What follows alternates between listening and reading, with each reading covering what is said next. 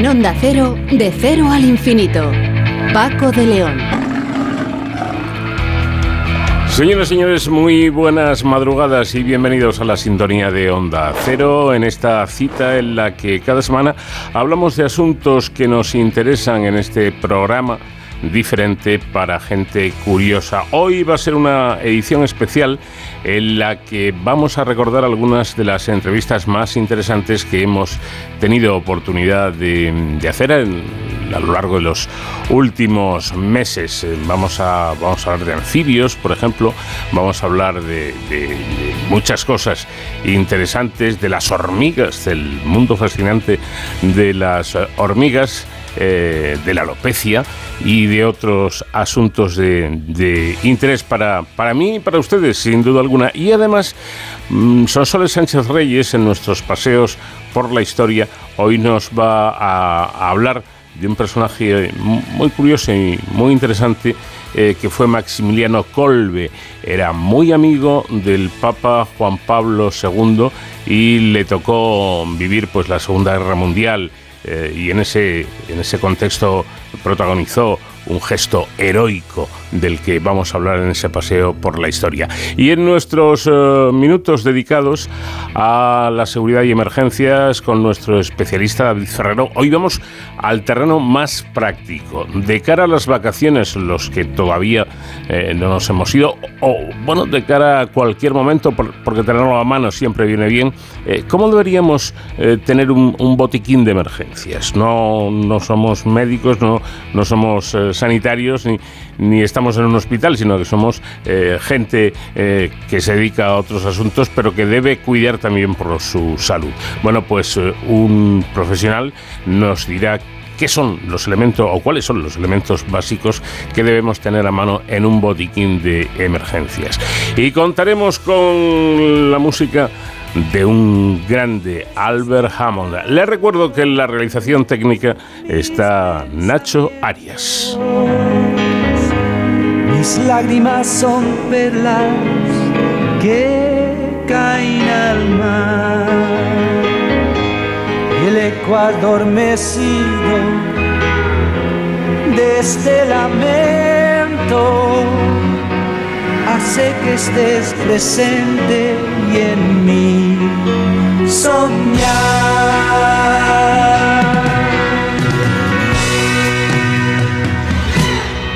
Ansiedad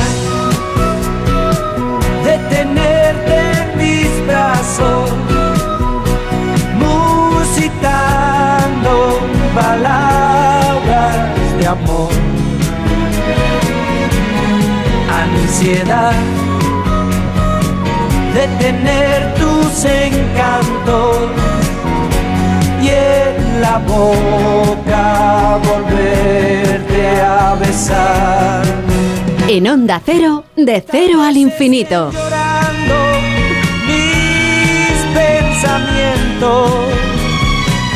Se pueden encontrar en un bote de mermelada mal cerrado, sobre las aguas de la Amazonía flotando a modo de balsas vivientes o en las copas de los árboles mientras tejen nidos hechos con hojas. Las hay negras, rubias y hasta azules, con mandíbulas en forma de asta de ciervo o de guadaña. Sus cabezas adoptan las formas más inverosímiles para taponar la entrada de extraños a su casa y son capaces de emitir múltiples señales para avisar de la presencia de alimento o para alertar a su colonia de un peligro inminente. No conocemos cuántas hormigas habitan nuestro planeta, pero es indiscutible la enorme abundancia, ubicuidad y diversidad de estos insectos. Además, constituyen uno de los mejores ejemplos de organización social avanzada dentro del reino animal. José Manuel Vidal Cordero abre una ventana al formidable mundo de la mirmecología, la rama de la entomología que se encarga del estudio de las hormigas, en un libro titulado así, Las hormigas, que es el último de la colección que sabemos de, editado por CSIC Catarata. Eh, José Manuel Vidal, ¿qué tal? Buenas noches. Buenas noches, Paco, ¿qué tal? A pesar de ser tan abundantes, ¿no saben ustedes, los profesionales, los científicos, cuántas hormigas hay en nuestro planeta? Es algo súper complicado de saber súper complicados porque como bien sabes son animales que viven en sociedades Y Mm. solo contando el número de especies, pues imagínate, ¿no? Hay más, bueno, hay unas 13.500 especies determinadas y es algo que se escapa un poco, ¿no? De, Sí, no, se puede hacer un censo tampoco, evidentemente. Con lo cual, nos vamos a quedar con ese dato de que son muchas millones de hormigas eh, divididas en más de 13.500 especies de estos bichitos eh, que se dice pronto. Explíquenos, antes de proseguir, algo importante de saber y de entender qué es la eusocialidad. Hablamos de eusocialidad eh, eh, como un nivel avanzado de sociedades, ¿no? Que se dan en este grupo de insectos. Si bien es verdad que las hormigas son muy conocidas por, por su vida en sociedades, no son los únicos animales que son capaces de vivir en sociedades. Hay otros animales también que son capaces, incluso, incluso pequeños mamíferos, son una especie de ratas topo, ¿no? Que viven también en sociedades así parecidas, ¿no? Pero es verdad que las hormigas eh, suponen uno de los mejores ejemplos de eusociedad, que, que viene ¿no? del griego verdaderas sociedades, Ajá. porque están compuestas, como, como bien sabes, por, pues, por unas castas, ¿no? como son las obreras o los sexuados, que pueden ser tanto machos como eh, esas reinas que, viven en el hormiguero, que son las encargadas de llevar a cabo la reproducción ¿no? y de poner los huevos y perpetuar la, la especie. Bueno, lo, lo que está claro es que estos insectos tienen mala prensa por molestos y agresivos, pero digo yo que por aquello de la biodiversidad, imagino que las hormigas son necesarias, no están aquí porque las haya puesto el ayuntamiento. ¿Cuál es su función exactamente? Uf, pues justamente toca uno de de los ejes fundamentales y de las motivaciones por las cuales me decanté por escribir el libro. Y es justamente, como dices Paco, pues la, la mala fama que tienen las pobres, ¿no? Sin embargo, hay otro, hay otros animales que gozan de una fama espectacular, como pues desde las abejas, ¿no? Por, Mm. por el hecho de que producen miel, aunque hay muchas especies de abejas que son solitarias. Pero las hormigas, sin embargo, pues lo que la gente conoce, grosso modo, pues justamente es pues, sus encuentros mm, no fortuitos en la cocina o en otros lugares que donde no son deseables, ¿no? Entonces, las hormigas, bueno, una de las preguntas más difíciles a la que me he- a la que me he eh, sometido, digamos, es la pregunta ¿para qué sirve una hormiga? Y justamente, pues una pregunta difícil de contestar, porque son tan necesarias en nuestro ecosistema que, que la verdad es que necesitaríamos una buena tarde con un café de por medio para explicarte realmente cuál es su función en el ecosistema. Te puedo decir que las hormigas son muy importantes en, las ecosistemas, en los ecosistemas por los servicios que nos ofrecen que le llamamos Sí. servicios ecosistémicos, ¿no? Y parece que el hombre la única forma que tiene de entender esto es hablando de, de, de dinero de por medio, ¿no? Entonces, ¿qué nos ofrecen las hormigas para que nosotros podamos mm, seguir respirando hoy día? pues muchísimas cosas, ¿no? Desde servicios de aprovision- aprovisionamiento, eh, como, como comida en algunos lugares del mundo, o utilizadas en investigación para biomedicina o farmacia, pues servicios de regulación, ya sabéis que muchas son dispersoras de semillas, participan en la polinización, muchas son utilizadas también como control biológico de plagas, pero no contentos con eso también ofrecen muchos servicios de apoyo, ¿no? Porque participan en el ciclo de nutrientes en los ecosistemas, eh, los movimientos de las capas de suelo, airean el suelo, el ciclo del carbono también. Muchas son llamadas ingenieras de los ecosistemas por algo, ¿no? Y es que la química con la que ellas trabajan y eh, como resultado también de su amplio espectro alimenticio hace que incorporen en, lo- en los suelos un montón de, de nutrientes, ¿no? En fin, estas son algunas de, de las funciones que pueden tener tan importantes en, el- en el- en los ecosistemas, ¿no? Y que Ahora no deben de hablaremos- pasar... Ahora hablaremos de algunos, no, si no de todas, de, de algunas de estas funciones que tienen. Porque, por ejemplo, José Manuel, me ha llamado la atención lo de la polinización. Eh, eh, no había caído yo en que las hormigas tuvieran algo que ver en esto. Yo pensaba que esto era cosa de, de las abejas y de las mariposas. Pues parece que las hormigas también tienen importancia en el hecho de la polinización. Sí, me alegro mucho que, que me hagas esa, esa pregunta porque justamente la fama se la llevan otros insectos como las abejas y las mariposas y no vamos a quitarle, ¿eh? no vamos a quitarle ese mérito a las abejas, pues son las más eficientes a la hora de polinizar, eso es indudable, ¿no? Pero no por ello las hormigas no polinizan, claro que polinizan, se han registrado más de 40 especies de, de plantas, incluso hay plantas que son especies que son exclusivamente polinizadas por hormigas. Y como yo digo, claro, pues como resultado de su gran abundancia y ubicuidad, al final las hormigas terminan polinizando, quizás no son tan eficientes, pero terminan polinizando por cansina, por pesada. Pasan tantas veces por las flores que terminan llevándose granos de polen y al final terminan polinizando, ¿no? Mm. ¿Esto es la mirmecofilia? Mirmecofilia, eh, como yo le digo, simpatía, ¿no? O simpatía o amor por, por las hormigas. Pues existen un montón de especies, tanto vegetales como animales, que son mirmecofílicas, ¿no? que tienen esta simpatía. Bien viven asociadas a los nidos de, hormigas, como pasan con muchos bichillos, aprovechándose de, la gran cantidad de, cosas que hacen las hormigas en estos nidos, ¿no? el aporte nutritivo, etcétera, etcétera. Pero es que hay plantas que también viven asociadas a hormigas, ¿no? que también son plantas mirmecofílicas. Incluso ofrecen néctar para atraer a ciertas especies de hormigas y que éstas las defiendan de insectos que pueden ser, que pueden parasitar esas plantas, ¿no?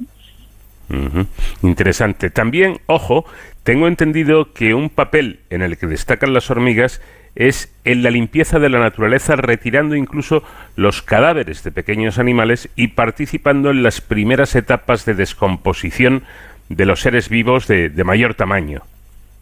Efectivamente, tú, tú, tú lo has dicho.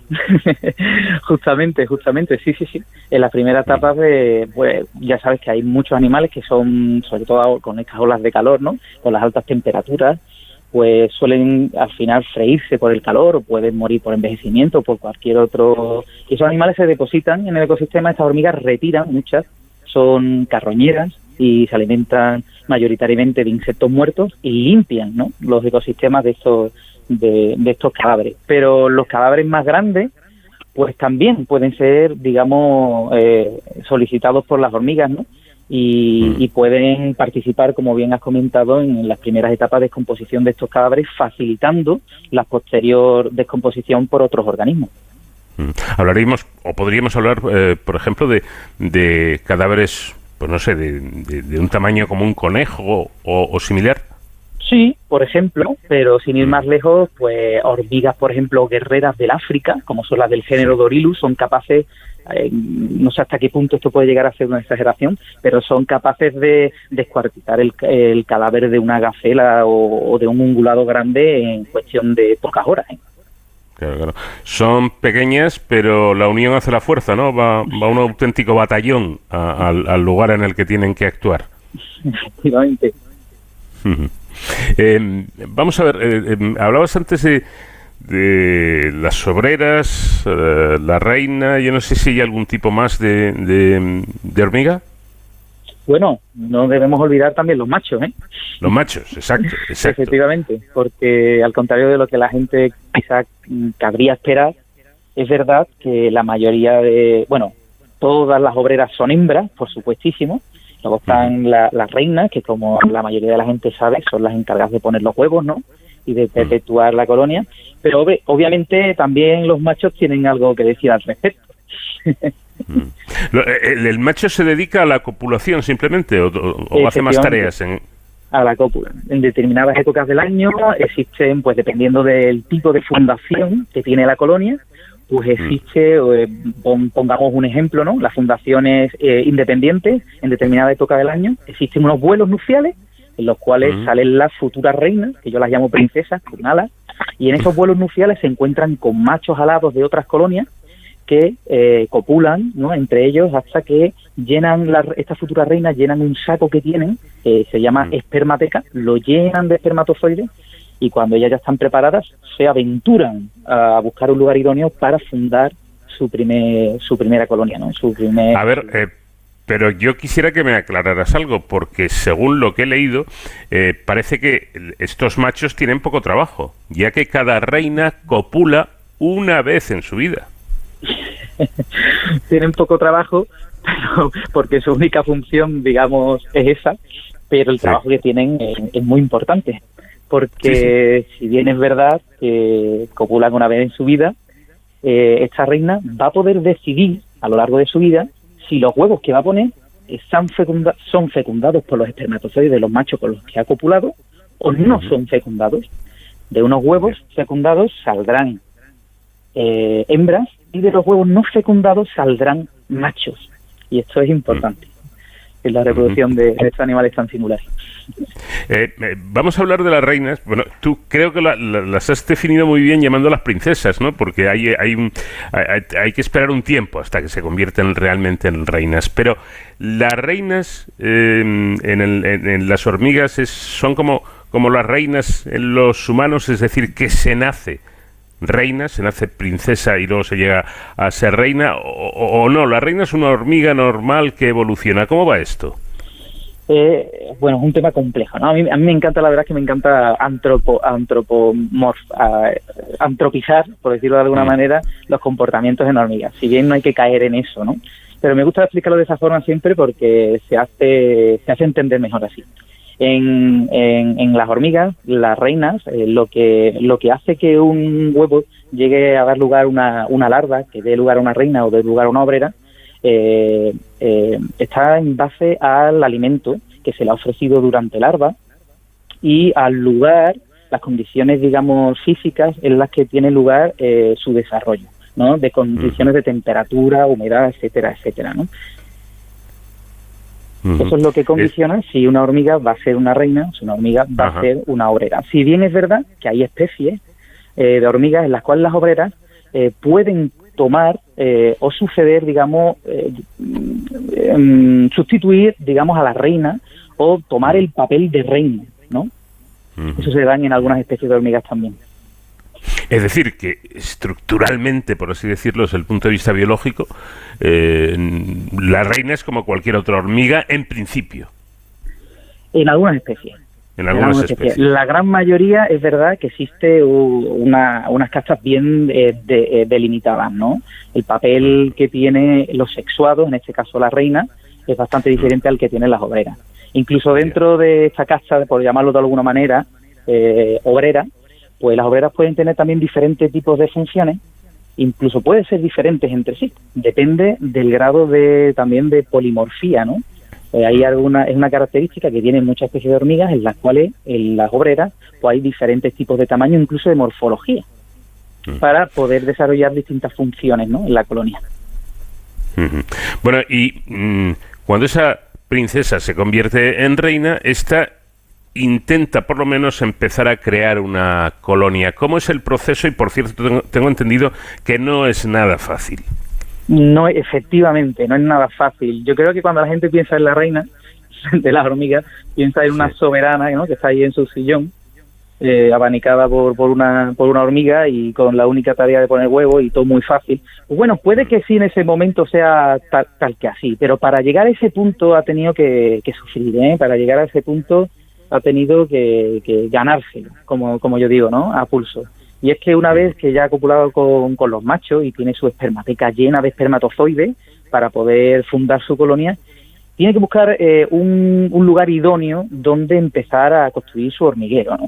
Y claro, por el camino, pues imagínate la cantidad de adversidades que puede llegar a encontrar, desde un montón de animales que pueden alimentarse de ella, porque son un componente proteico importante en la cadena trófica y es muy apetecible para muchos animales, hasta el simple limpia parabrisas de un coche, para que tú me entiendas, ¿no? Entonces, hasta, hasta llegar a, encontrar, pues imagínate la cantidad de, de reinas que mueren en el intento, es un porcentaje pequeño, ¿no?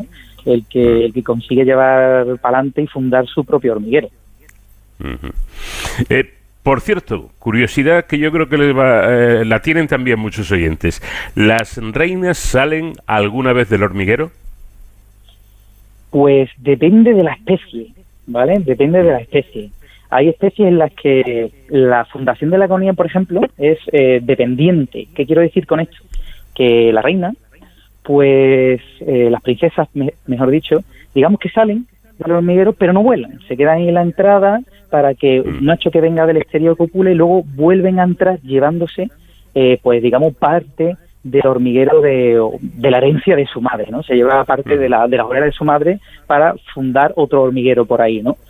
En otros casos, por ejemplo, como la, la hormiga argentina, tan conocida por aquí, siendo una especie exótica invasora, pues eh, se ha documentado casos en los que las reinas incluso salen a carroñear también, a, recoger carroñas junto con las demás obreras, y se han visto, ¿no? En, animales muertos y tal, ¿no? Entonces sí, se dan casos en los que las reinas salen, pero lo habitual es que la reina se encuentre en el interior del hormiguero, normalmente merodeando las cámaras de cría, que es donde ella ponen los huevos. Sí. Bueno, pues curioso también conocer todo esto. Las hormigas, por cierto, siempre han sido idealizadas como ejemplos de dedicación, efectivas, ordenadas y constante, pero eh, José Manuel, dices en tu libro que nada más lejos de la realidad y que dentro del hormiguero no siempre prevalece el esfuerzo, la paz y la armonía. Pues vaya el chasco que me he llevado yo con esto. claro, es que el cuento de la cigarra de la hormiga ha hecho mucho daño. Tampoco, quiero, tampoco quiero, hombre, tampoco quiero eh, quitarle el mérito que tienen, ¿no? Cuando las vemos en, en el campo transportando las semillas. Lo que sí es verdad que quiero quitar un poco es desmitificar el hecho de que nunca duermen, nunca descansan. No, no, para nada. Las hormigas sí duermen, claro que duermen. De hecho, una de las cosas, una de las curiosidades que comento en el libro es justamente eso, es justamente que incluso la forma que tienen de dormir pues guardan gran parecido a esos patrones que tenemos pues nosotros mismos, ¿no? O, los mamíferos, ¿no? Incluso pueden, incluso el lugar que tienen eh, eh, para dormir se han visto también registrados cómo hacen movimientos antenales rápidos que recuerdan un poco a esas pataditas que damos cuando estamos durmiendo profundamente y entramos en el sueño REM. Y, bueno, en obreras, por ejemplo, de, la hormiga de fuego, se ha visto que son capaces de dormir cinco horas, las reinas incluso nueve, solo que no las duermen de seguido y hacen una especie de microsiestas, por llamarlo de esa manera, de minutos, ¿no? Bueno, pero es tan diminuto que, que eh, no sé si en todas las eh, especies, ¿no? Pero en algunas, según he leído, resulta que duermen un minuto, se despiertan, duermen otro minuto, se despiertan. ¿Es así? Efectivamente, son como microsiestas, ¿no? Como yo lo llamo, y que a la hora de computarlas todas, pues hacen una media de unas cinco horas en obrera, se ha visto, en esta especie de hormiga, o incluso nueve horas en las reinas, ¿no? La reina, mira, aquí, aquí, mira, sí, sí tiene la reina cierta ventaja, por lo menos en esta especie, en la hormiga de fuego. Ya, ya, que puede dormir un poco más de seguido, ¿no? Eh, ¿Tienen ojos? ¿Pueden ver las hormigas? Es curioso también mucho esta pregunta, es una pregunta también que suelen formular mucho las personas, ¿no? Porque como las vemos haciendo hilera, la mayoría de las veces, pues creemos que, bueno, que se siguen las unas a las otras porque son ciegas y nada más lejos, nada más lejos de la realidad.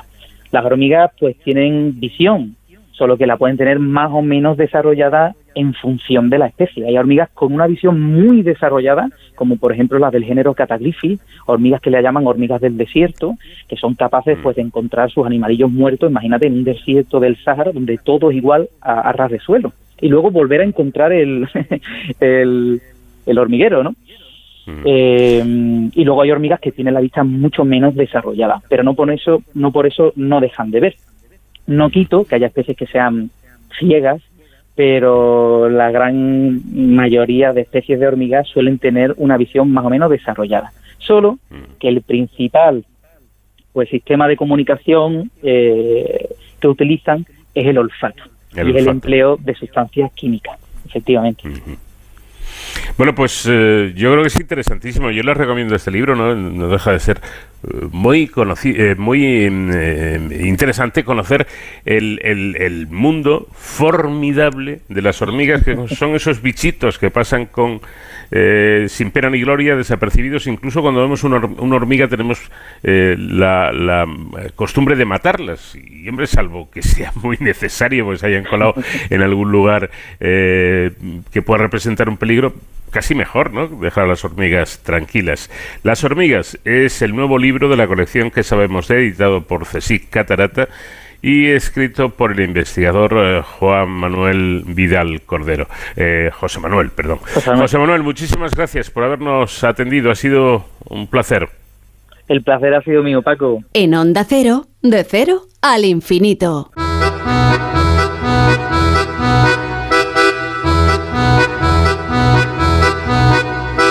El Papa polaco Juan Pablo II se refirió a su compatriota, el franciscano Maximiliano Kolbe, como un santo de nuestro difícil siglo. Le tocó vivir la Segunda Guerra Mundial y en ese contexto protagonizó un gesto heroico que le llevó a ser reconocido por la Iglesia Católica como mártir de la fe y por el judaísmo como un justo entre las naciones.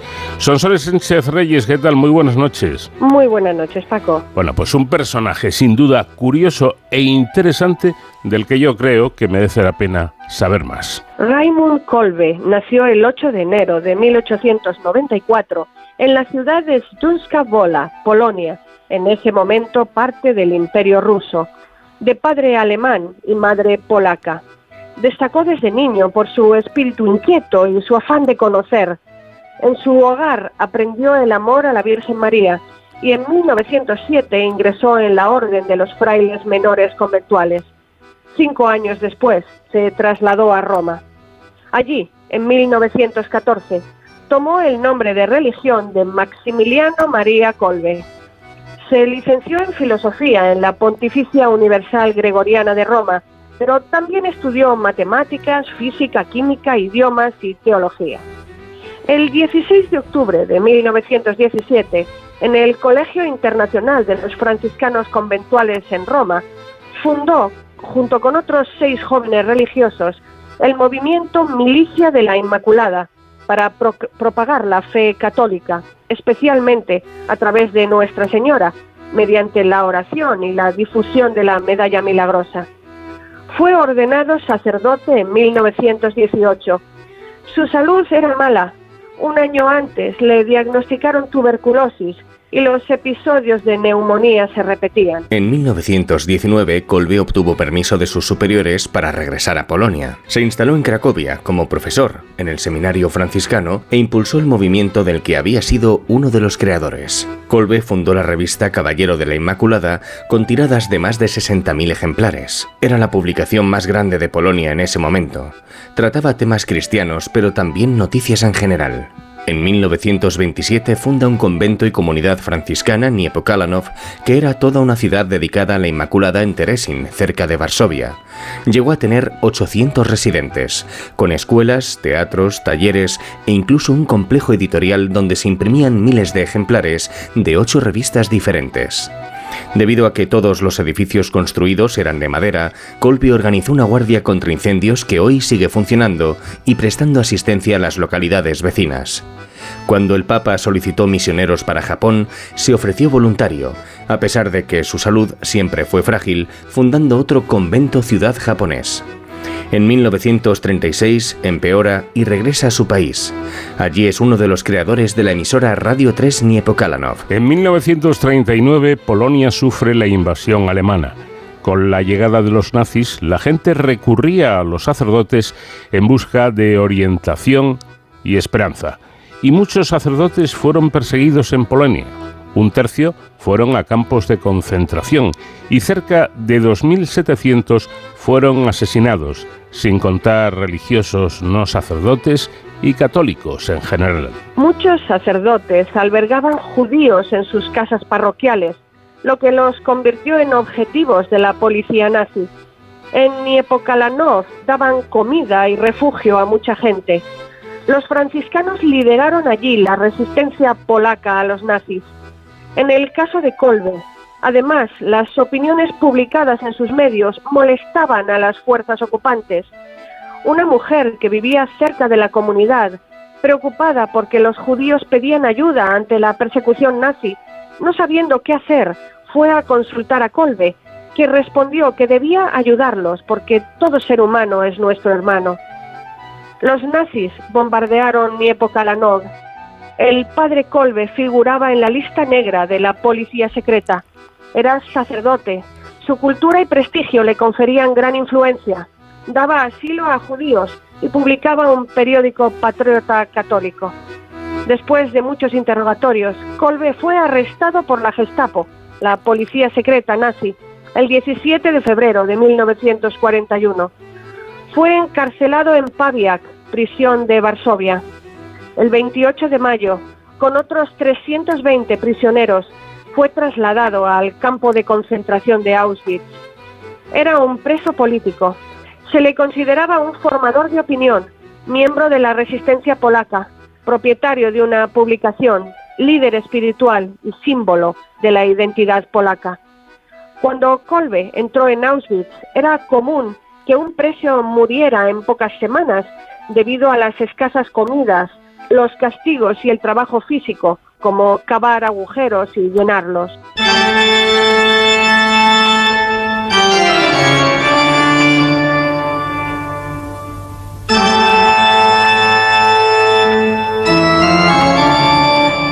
Colbe fue desnudado, golpeado y forzado a llevar un traje de rayas con el número de preso 16.670. En esa época en el campo vivían unos 8.000 prisioneros, lo que permite concluir que la otra mitad no había sobrevivido. Colbe tenía 47 años y sus condiciones de neumonía se vieron agravadas por los baños fríos y la limitada disponibilidad de ropa. Como era sacerdote, los nazis le daban todo lo peor. Si pudo resistir fue por su vida espiritual. Cantaba, rezaba y nunca dejaba de responder, incluso en las peores condiciones a quien acudía a él para pedirle confesión o consejo. Había personas que pensaban suicidarse arrojándose contra la cerca eléctrica para acortar su sufrimiento. Algunos supervivientes de Auschwitz dijeron que no se habían quitado la vida por el consuelo de Kolbe. Según sus testimonios, el padre Kolbe tenía un aspecto entrañable. Siempre sonreía, estaba alegre no parecía preocuparle demasiado si sobreviviría o lo que quedaba por venir. Las condiciones de trabajo para él eran un problema menor. Siempre dejaba lo mejor para sus compañeros. Muchas veces pasaba su ración a quienes tenían más hambre. Las comidas en los campos de concentración consistían en un café matutino de cereales y hierbas y una sopa ligera para el almuerzo menos de la mitad de las calorías necesarias diariamente para un trabajador manual. Fue en Auschwitz donde tuvo lugar el hecho por el que Maximiliano Kolbe ha sido celebrado y recordado hasta hoy. El 29 de julio de 1941 se produjo la fuga del preso polaco Sigmund Pilavski del bloque de prisioneros de Kolbe, que venía realizando trabajos forzados fuera del campo. Las SS, ante las fugas, como represalia diezmaban, es decir, dejaban morir de hambre a diez prisioneros por cada preso escapado si éste no aparecía. El oficial nazi Karl Fritz, a cargo del campo, ordenó entonces que diez reclusos elegidos al azar fueran condenados a muerte. Serían encerrados hasta morir en el llamado búnker del hambre, una celda subterránea sin luz, agua ni comida en los sótanos del bloque 11 obligaron a todos los prisioneros del bloque a hacer fila al sol hasta seleccionar a las víctimas.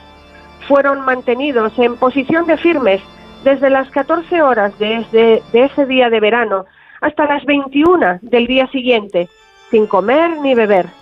A las 21 se procedería a la elección al azar de las 10 víctimas.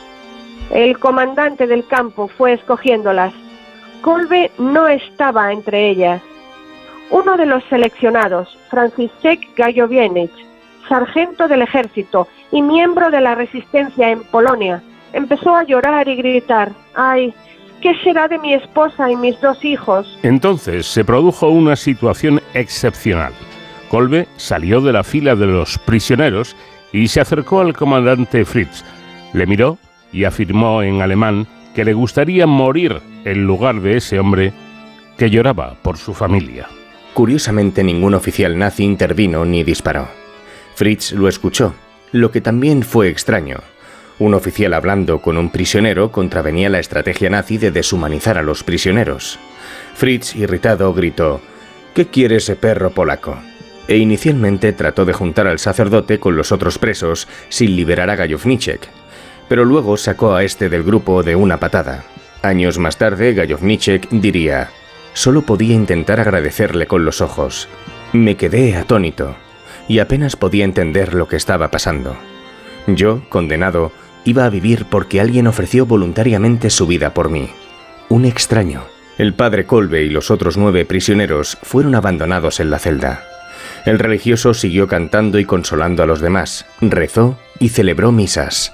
Fueron dos semanas de deshidratación y hambre. Al finalizar solo quedaban vivos cuatro prisioneros. A pesar de su neumonía, Kolbe entre ellos, el comandante del campo decidió terminar ya con ellos y envió a un guardia para inyectarles ácido fénico. Era 14 de agosto, el día que hoy se conmemora la memoria canónica de San Maximiliano Kolbe. Más tarde, incineraron sus cuerpos.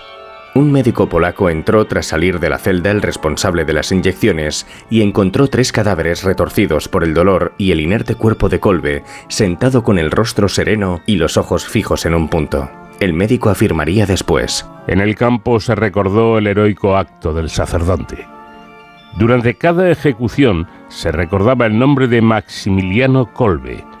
El hecho se me grabó eternamente en la memoria. Póstumamente, Kolbe llegó a ser reconocido por judíos y católicos, especialmente en Polonia. En 1971, el Papa Pablo VI lo beatificó. Le correspondió al polaco Juan Pablo II, que conocía bien su historia, completar el proceso de canonización el 10 de octubre de 1982, declarándolo mártir por la caridad como excepción al canon 2138 del Código de Derecho Canónico, que exige dos milagros aceptados por la Iglesia para la beatificación y otros dos para la canonización. El padre Colbe había sido beatificado tras haberse comprobado, según la Congregación para los Santos, que había realizado dos curaciones milagrosas. Las otras dos, requeridas después para la canonización, no se habían producido aún. Pero Juan Pablo II no quiso esperar más. En su vocación sacerdotal había influido la historia del padre Colbe. A las ceremonias de beatificación y canonización en la plaza de San Pedro del Vaticano asistió Francisek Gallo-Pinnex.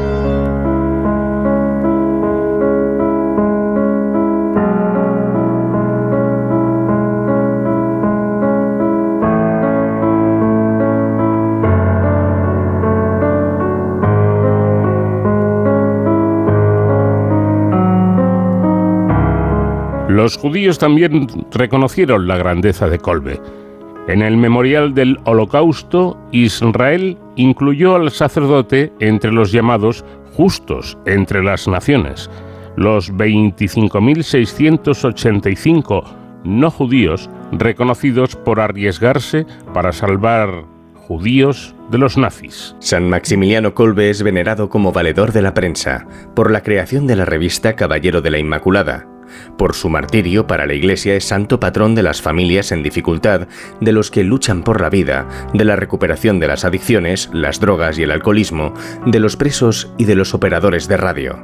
Se le conoce como el apóstol de la consagración a María. Colbe había revelado a su madre que de niño una noche recibió la visita de la Virgen, que le tendía dos coronas, una blanca, representando la pureza, y otra roja, representando el martirio, y él aceptó ambas. El sargento polaco salvado por Kolbe, Gajowniczek, permaneció en Auschwitz hasta el 25 de octubre de 1944. Luego los alemanes lo deportaron a Sachsenhausen y fue liberado por los estadounidenses durante la evacuación del campo en mayo de 1945. En otoño llegó a Raba Mazowiecka, donde encontró a su esposa, pero sus hijos habían muerto el 17 de enero de 1945 durante el bombardeo de la ciudad en el avance soviético. Gajowniczek dedicó su vida a promover la memoria de San Maximiliano Kolbe por el mundo. Declaraba, Mientras tenga aire en los pulmones, consideraré mi deber hablar a la gente del extraordinario acto de amor de Maximiliano Kolbe. Murió en 1995 a los 93 años. Fue enterrado en el cementerio del monasterio establecido por el padre Kolbe en Niepokalanov. Kolbe fue un precursor en el uso de los medios de comunicación para la transmisión del Evangelio su distintivo como radioaficionado era SP3RN y en su honor no se ha adjudicado a nadie más. En 2016 el Papa Francisco visitó el campo de concentración de Auschwitz y rezó en la celda donde murió Kolbe. Hoy la Milicia de la Inmaculada que fundó está en 46 países de los cinco continentes cuenta con 500 sedes y 4 millones de inscritos. Maximiliano Colbe, el personaje que hoy ha elegido Sonsoles Sánchez Reyes para contarnos su peculiar historia. La próxima semana volveremos paseando por la historia con nuestra colaboradora en el que ya será último programa de la temporada. Gracias Sonsoles, un fuerte abrazo. Otro muy grande para ti. Muchas gracias, Paco.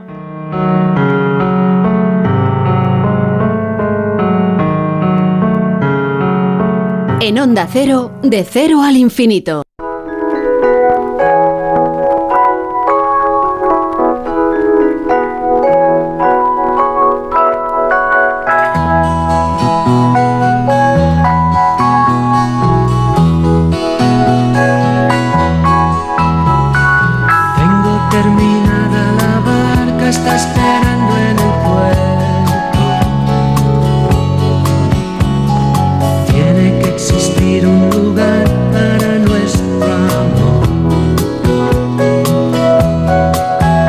Se forman dos nuevas especies a partir de las poblaciones de una misma especie original? Bueno, esta pregunta ha intrigado a los biólogos evolutivos desde los tiempos de Darwin. Según algunas investigaciones, se trata de un proceso relativamente rápido dirigido por mutaciones en unos pocos genes con funciones en aspectos claves como la reproducción o la supervivencia.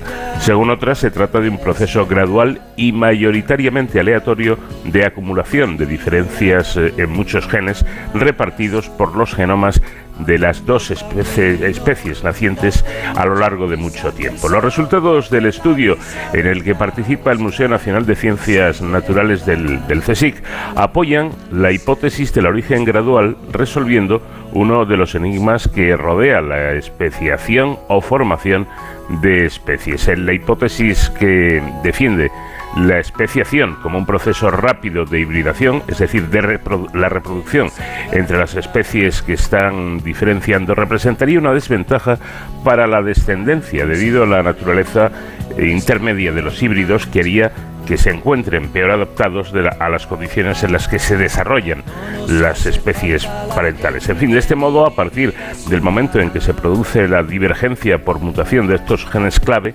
las dos especies incipientes mantienen las características que las diferencian y siguen acumulando cambios en casi total aislamiento reproductor. De todo ello vamos a hablar con Íñigo Martínez Solano, que es investigador del Museo de Ciencias Naturales. ¿Qué tal, Íñigo? Buenas noches. Hola, buenas noches, ¿qué tal? Encantado de estar con vosotros. Igualmente de tenerle en el programa. Dice, dice usted que frente a esta hipótesis hay estudios que defienden que la especiación es un proceso gradual y mayoritariamente aleatorio. ¿Nos, ¿Nos puede dar un poco las claves para entenderlo? Sí, en realidad el, el- el- el misterio un poco de, de la, de la formación de nuevas especies, ¿no? Eh, pues sí tiene, tiene varias posibles explicaciones, ¿no? Y, y de hecho, bueno, nosotros lo que hemos hecho ha sido trabajar con, con el grupo de los, de los anfibios anuros, es decir, con, con las ranas y los sapos europeos. Y, y lo que hemos visto es que en este caso concreto, en este, en este, estos sistemas de estudio, el modelo que mejor explica lo que, lo que vemos en la naturaleza es, es esta acumulación gradual de, de pequeñas eh, mutaciones repartidas un poco por todo el, genoma que con la con el paso del tiempo pues van a- van haciendo que pues que esas eh, esas dos especies nacientes que generalmente por un proceso de, aislamiento geográfico o sea es decir estas esta tendríamos una población ancestral que queda dividida, pues, eh, por ejemplo, a los dos lados de, pues, de una, un sistema montañoso.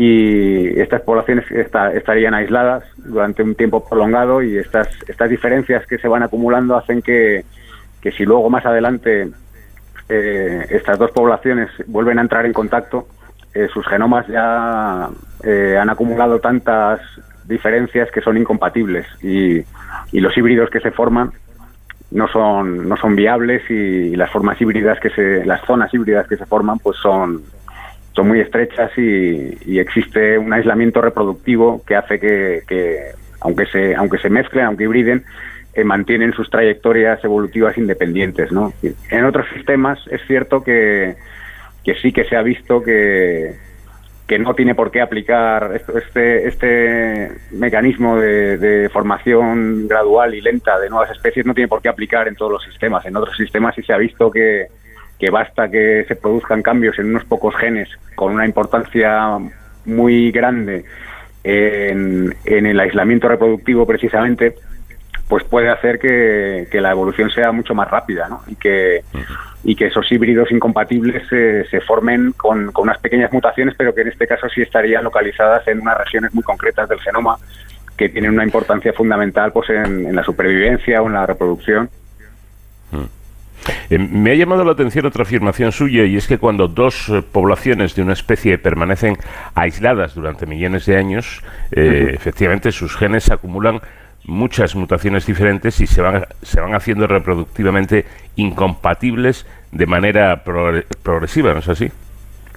Así es. Y claro, si nos fijamos en el caso este concreto de, los anfibios europeos, eh, pues eh, aquí, por ejemplo, en la península ibérica, que, son con las especies que yo eh, a, las que me dedicaba a estudiar en los últimos años, claro, el, el origen de la mayoría de estas especies, pues data eh, la mayor parte de las especies entre el Pleistoceno y el Mioceno. O sea, estamos hablando de especies que en los casos más recientes eh, su divergencia es de unos 3 millones de años, pero en otros casos pueden ser 8 o 10 millones de años. O sea, estamos hablando de periodos de tiempo muy prolongados. Además, en el caso de los anfibios, eh, hay otra circunstancia que, que ayuda a explicar ¿no? este, este proceso así más lento de especiación, que son animales que tienen una capacidad de dispersión muy, muy pequeña que apenas no son no son como las aves que pueden recorrer grandes distancias en, pocas generaciones, sino que bueno mm. tienden a estar pues eh, asociados a, a sus puntos de reproducción y, y, se desplazan realmente muy poco, ¿no? Y morfológicamente no, no, no cambian y, y esto hace que bueno pues esta que si surge una barrera geográfica como puede ser un gran río o una, una cordillera pues pues empiezan a diferenciarse muy muy rápidamente, bueno, muy rápidamente, muy rápidamente no, pero pero van acumulando esas mutaciones y, claro, pues en periodos de tiempo prolongados como, como los que mencionábamos de, pues, del Mioceno, pues se forman nuevas especies así casi casi sin querer, podríamos decir, ¿no? Claro. Hacía usted referencia a las zonas híbridas, ¿qué son exactamente? Sí, las zonas híbridas serían estas zonas donde entran en contacto pues estas especies nacientes o estos linajes bien diferenciados que, han permanecido aislados durante un tiempo de su, de su historia, o sea que tienen un, un ancestro común relativamente reciente, pero que han permanecido, han evolucionado en aislamiento durante periodos de tiempo más o menos prolongados. Entonces, ah. cuando entran en contacto en esas zonas, se produce esta, esta hibridación en, función de, de la lo, extensa o que sea esta, esta hibridación o esta introgresión que, decimos a veces también, pues eh, eso es lo que nos permite pues determinar si, si desde un punto de vista biológico existe aislamiento reproductivo y las podemos considerar como especies independientes o realmente no se han acumulado suficientes mutaciones y siguen manteniendo una compatibilidad a nivel genómico y en este caso pues las clasificamos como, como subespecies. ¿no? una de las fortalezas de nuestro estudio es que hemos trabajado con, con más de 40 de estas zonas híbridas y lo que hemos visto es que hay una correlación bastante, bastante clara entre pues el tiempo de divergencia entre los linajes que se encuentran en esas zonas híbridas y, el grado de aislamiento reproductivo. Es decir, eh, linajes o eh, o grupos de poblaciones que se han diferenciado hace relativamente poco, y poco con poco me refiero a a lo mejor dos millones de años, eh, la compatibilidad de los genomas es alta y entonces las zonas híbridas, eh, la anchura, que es lo que se mide aquí en estas zonas híbridas, que es, digamos, la zona en la que puedes encontrar híbridos entre las dos especies, puede ser muy, muy amplia, puede ser de, de 50, 100, 200 kilómetros. Quiere decir que ahí no hay, no hay barreras a la hibridación, están, se están mezclando Mientras que cuando el tiempo de divergencia es mayor, pues a partir de, de 5 millones de años, por ejemplo, las zonas de contacto son, o las zonas híbridas son muy estrechas. ¿Por qué? Porque los híbridos eh, ya, no son, ya no son viables, porque los genomas no son compatibles y la viabilidad a largo plazo de esos híbridos es, es muy pequeña. Entonces, eh, digamos que quedan atrapados en estas zonas donde entran en contacto, pero, pero los genes de una y otra especie no se difunden hacia el área que ocupa el linaje contrario, digamos. Una última pregunta, aunque sea brevemente, pero no me voy a quedar con, con las ganas de, de conocer este actor que aparece en escena. Es el, el sapillo moteado, que usted además lo pone como ejemplo. Sí. Sí, bueno, ya decía, en, en la península ibérica tenemos la suerte de tener una diversidad muy alta de, uno- y muchos endemismos, ¿no? Y, Mm. y esto nos ha permitido, pues, pues, eh, pues estudiarlos como, como casos independientes. Y el caso de los de los sapillos moteados es muy interesante porque hasta hace poco, pocos años, bueno, hasta hasta el año 2000 se consideraba que existía una única especie en la península ibérica. En el año 2000 se describió una especie que es endémica de- del sur de la península, que se llama Pelodites ibericus, y el resto pues se siguió considerando como una única especie hasta que recientemente pues se vio que había una diferenciación ahí entre por lo menos otros tres grupos de poblaciones que parecían merecer eh, considerarse como especies independientes, ¿no? Y ha sido precisamente el análisis de, las zonas híbridas de, de estas eh, nuevas especies lo que ha permitido ver que algunas de ellas sí que cumplían este requisito de, de formar zonas híbridas muy estrechas con aislamiento reproductivo, por lo cual se podían considerar como especies independientes. Y aquí tendríamos el caso de, de una especie que hemos que describimos hace unos años que es endémica, es, es uno de los pocos endemismos de vertebrados de Portugal, en este caso. Y en cambio, otra especie que se había descrito para, para el noreste de la península ibérica, en, en Cataluña y, la- y buena parte de, de Francia y parte del noroeste de Italia, pues esta formaría una zona de contacto muy amplia con la especie que está presente en, pues un poco en, en las dos mesetas eh, y en Levante. Esa zona de contacto tan amplia, eh, de más de 100 kilómetros, pues nos ha hecho reconsiderar un poco la, la sistemática del grupo y, y considerarlas a nivel subespecífico en este caso. Bueno, pues yo creo que un trabajo muy, interesante para, para conocer cómo funciona todo esto de, de la evolución. Íñigo Martínez Solano, investigador del Museo Nacional de Ciencias Naturales de SIC, muchísimas gracias por habernos atendido y muy buenas noches. Buenas noches, muchas gracias a vosotros por vuestro interés y por la invitación para hablar un poquito de estos animales tan interesantes y tan amenazados.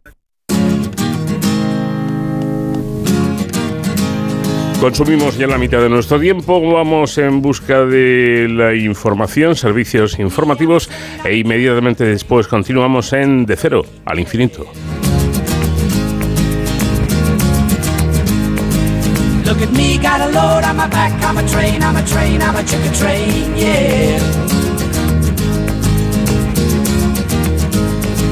Look at me, I'm going somewhere. I'm a train, I'm a train, I'm a chicken train, yeah.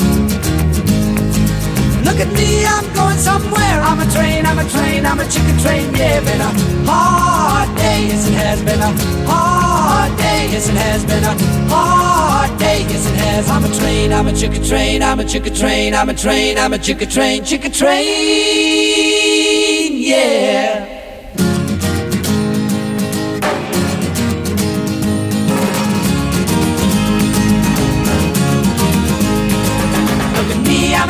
On a line, I'm a train, I'm a train, I'm a chicken train, yeah. Look at me for the very last time, I'm a train, I'm a train, I'm a chicken train, yeah.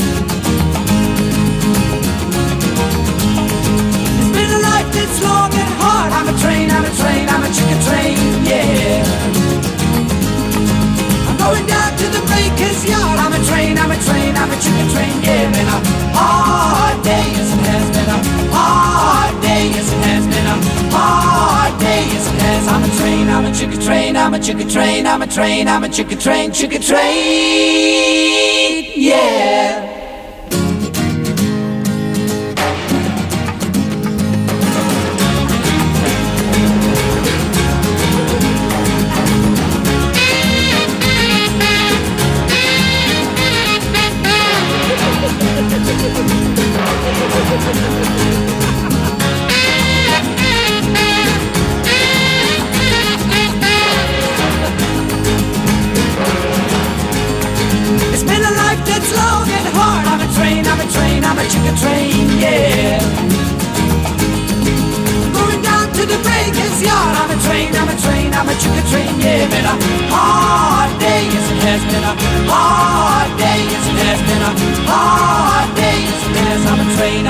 I'm a chicka train, I'm a chicka train, I'm a train, I'm a chicka train, I'm a chicka train, I'm a train, I'm a chicka train, I'm a chicka train, I'm a train, I'm a chicka train.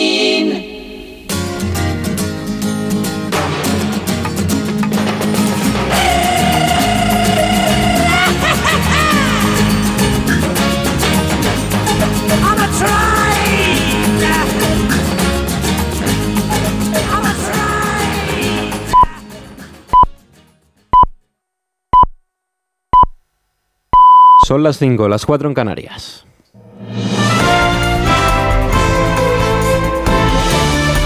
Noticias en Onda Cero. Saludos, buenas noches. El Servicio Postal de Correos ha recibido más de 2,6 millones de solicitudes de voto para estas elecciones generales. Se trata de una cifra récord desde que existen registros, aunque todavía faltan por entregar en torno a 700.000 solicitudes que tienen que ser proporcionadas como mucho hasta este domingo. A pesar de que Correos no descarta ampliar el plazo, el electorado tendrá hasta el próximo jueves para depositar la documentación en cualquier oficina. Sofía Nales. El voto por correo rompe un nuevo récord en estas elecciones generales. El servicio postal ha recibido más de 2,6 millones de solicitudes por este canal. Es casi un 95% más que en los anteriores comicios y una cuarta parte proviene de Madrid. En Antena 3, José Sayagués, secretario federal de UGT en el servicio postal, ha dicho que se equivoca quien piense que no se hará el trabajo. Es un error hablar en este momento, a esta fecha, a pesar de los errores de gestión que estoy denunciando, decir que Correo no va a ser capaz de sacar esto adelante. Para poder cumplir los plazos, Correos deberá abrir más de 2.000 oficinas este fin de semana para así agilizar trámites. También ha contratado a 20.000 trabajadores de refuerzo. Desde los sindicatos se indica que debería haberse hecho antes y se acusa al gobierno de haber llevado una política de desmantelamiento del servicio público. Cuando llegamos al Ecuador de la campaña electoral, los distintos partidos políticos continúan celebrando sus respectivos mítines de campaña en diversas ciudades. Durante este viernes, por ejemplo, y después de ser entrevistado por Carlos Alsina aquí en Onda Cero, el candidato del Partido Popular a la presidencia del gobierno participaba en un acto que se ha celebrado en la ciudad de Santander. Desde allí, Alberto Núñez Feijó pedía el voto a todos los indecisos para que se olviden de las ideologías y para que voten por España para abandonar los extremismos y el enfrentamiento que a su juicio representa el gobierno actual. Si siendo el más votado hace cuatro años, Sánchez fue capaz de aceptar las imposiciones que ayer el bueno del señor Rufián le recordaba, ¿qué ocurrirá cuando sea el menos votado y los independentistas vuelvan a gobernar en España y a mandar en España más que nunca? Eso solo lo evitamos cambiando y votando al Partido Popular. Desde el Partido Socialista, el presidente del Gobierno y candidato a la reelección aprovechaba este viernes un acto a favor de la cultura que se ha celebrado en el Círculo de Bellas Artes de Madrid para criticar una vez más los pactos entre el Partido Popular y Vox en distintas comunidades autónomas. Pedro Sánchez considera que la unión de este viernes amenazan seriamente a la libertad de expresión y de creación de contenido. Ignacio, Ignacio Jarillo. Pedro Sánchez acudía ayer al Círculo de Bellas Artes para apoyar al mundo de la cultura contra la censura de PP y Vox en ayuntamientos y comunidades autónomas que retiran obras, decía, de cine o teatro a su juicio censuradas claramente. Una denuncia que hacía junto a artistas como Miguel Ríos, Luis Rellano, Marisa Paredes. Y estamos viendo también cómo la censura se está abriendo camino en municipios, en ciudades, en comunidades autónomas, donde se está prohibiendo la emisión o bien de películas o bien la celebración de obras de teatro. Pero a renglón seguido a Sánchez se le volvía en contra esa palabra censura, porque el director de cine Carlos Hernando, autor del documental El Autócrata, denunciaba que su película había sido vetada de las salas de cine por culpa del actual ministro de Cultura, Miquel Iseta, presente en el acto de apoyo a los artistas. Censura de ida y vuelta en este primer tramo de campaña que acaba y que hoy llevará a Sánchez a Valencia y mañana a Barcelona. De fuera de nuestras fronteras les contamos que en Francia se ha podido celebrar sin percances la celebración del Día de la Bastilla con un total de 130.000 policías que han sido movilizados por todo el país. Un dispositivo que llega después de las protestas callejeras que se desataron tras la muerte del joven Nael a manos presuntamente de un policía. Esta madrugada también se temía por posibles altercados,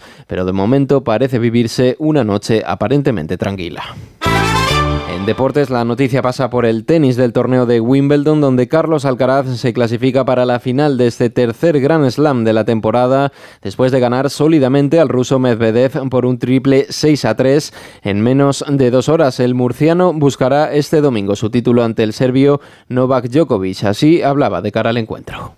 La verdad que aquí ganarle a, a Djokovic en la central, que lleva 10 años sin perder, que lleva cuatro, cuatro títulos seguidos, si no, si no recuerdo mal, eh, un winning streak, la verdad que de 44, si no tampoco, o sea que para mí sí, va a ser el, el reto más complicado de, de mi carrera, y, pero a la vez eh, el más bonito. Hasta aquí la información. Volvemos con más noticias en 55 minutos cuando sean las 6, las 5 en Canarias. Tienen, como siempre, más noticias en nuestra página web. Síguenos por internet en ondacero.es.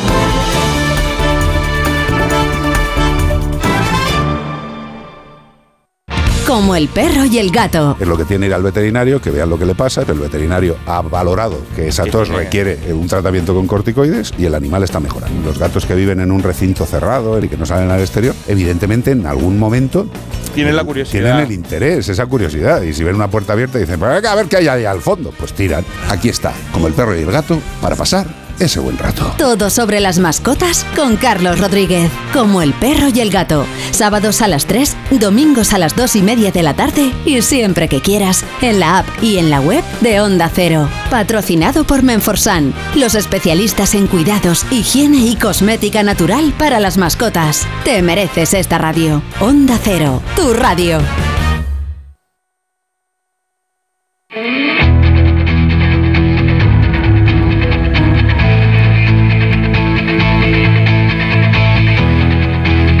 En Onda Cero, de cero al infinito. Paco de León. Comenzamos aquí nuestra segunda hora de programa en esta edición especial de, de Cero al Infinito, este programa diferente para gente curiosa. En esta segunda hora vamos a recordar algunas entrevistas de las más interesantes que hemos tenido los últimos meses y nos haremos eh, fundamentalmente dos preguntas. Eh, un problema muy, pero que muy serio como, como el cáncer. Eh, ¿Será posible curar algún día esta patología, esta enfermedad, o mejor dicho, este conjunto de enfermedades que es el, el cáncer eh, tendrá curación algún día? Y por otra parte nos vamos a preocupar por otro problema, hombre, menos serio, porque no depende la vida de él, pero que causa problemas a muchas personas, la alopecia. Y en el tiempo dedicado a la seguridad y emergencia en Héroes sin capa, montaremos o ayudaremos a que todos tengamos a mano un botiquín de emergencia. Y la música la sigue poniendo nuestro invitado Albert Hammond. Down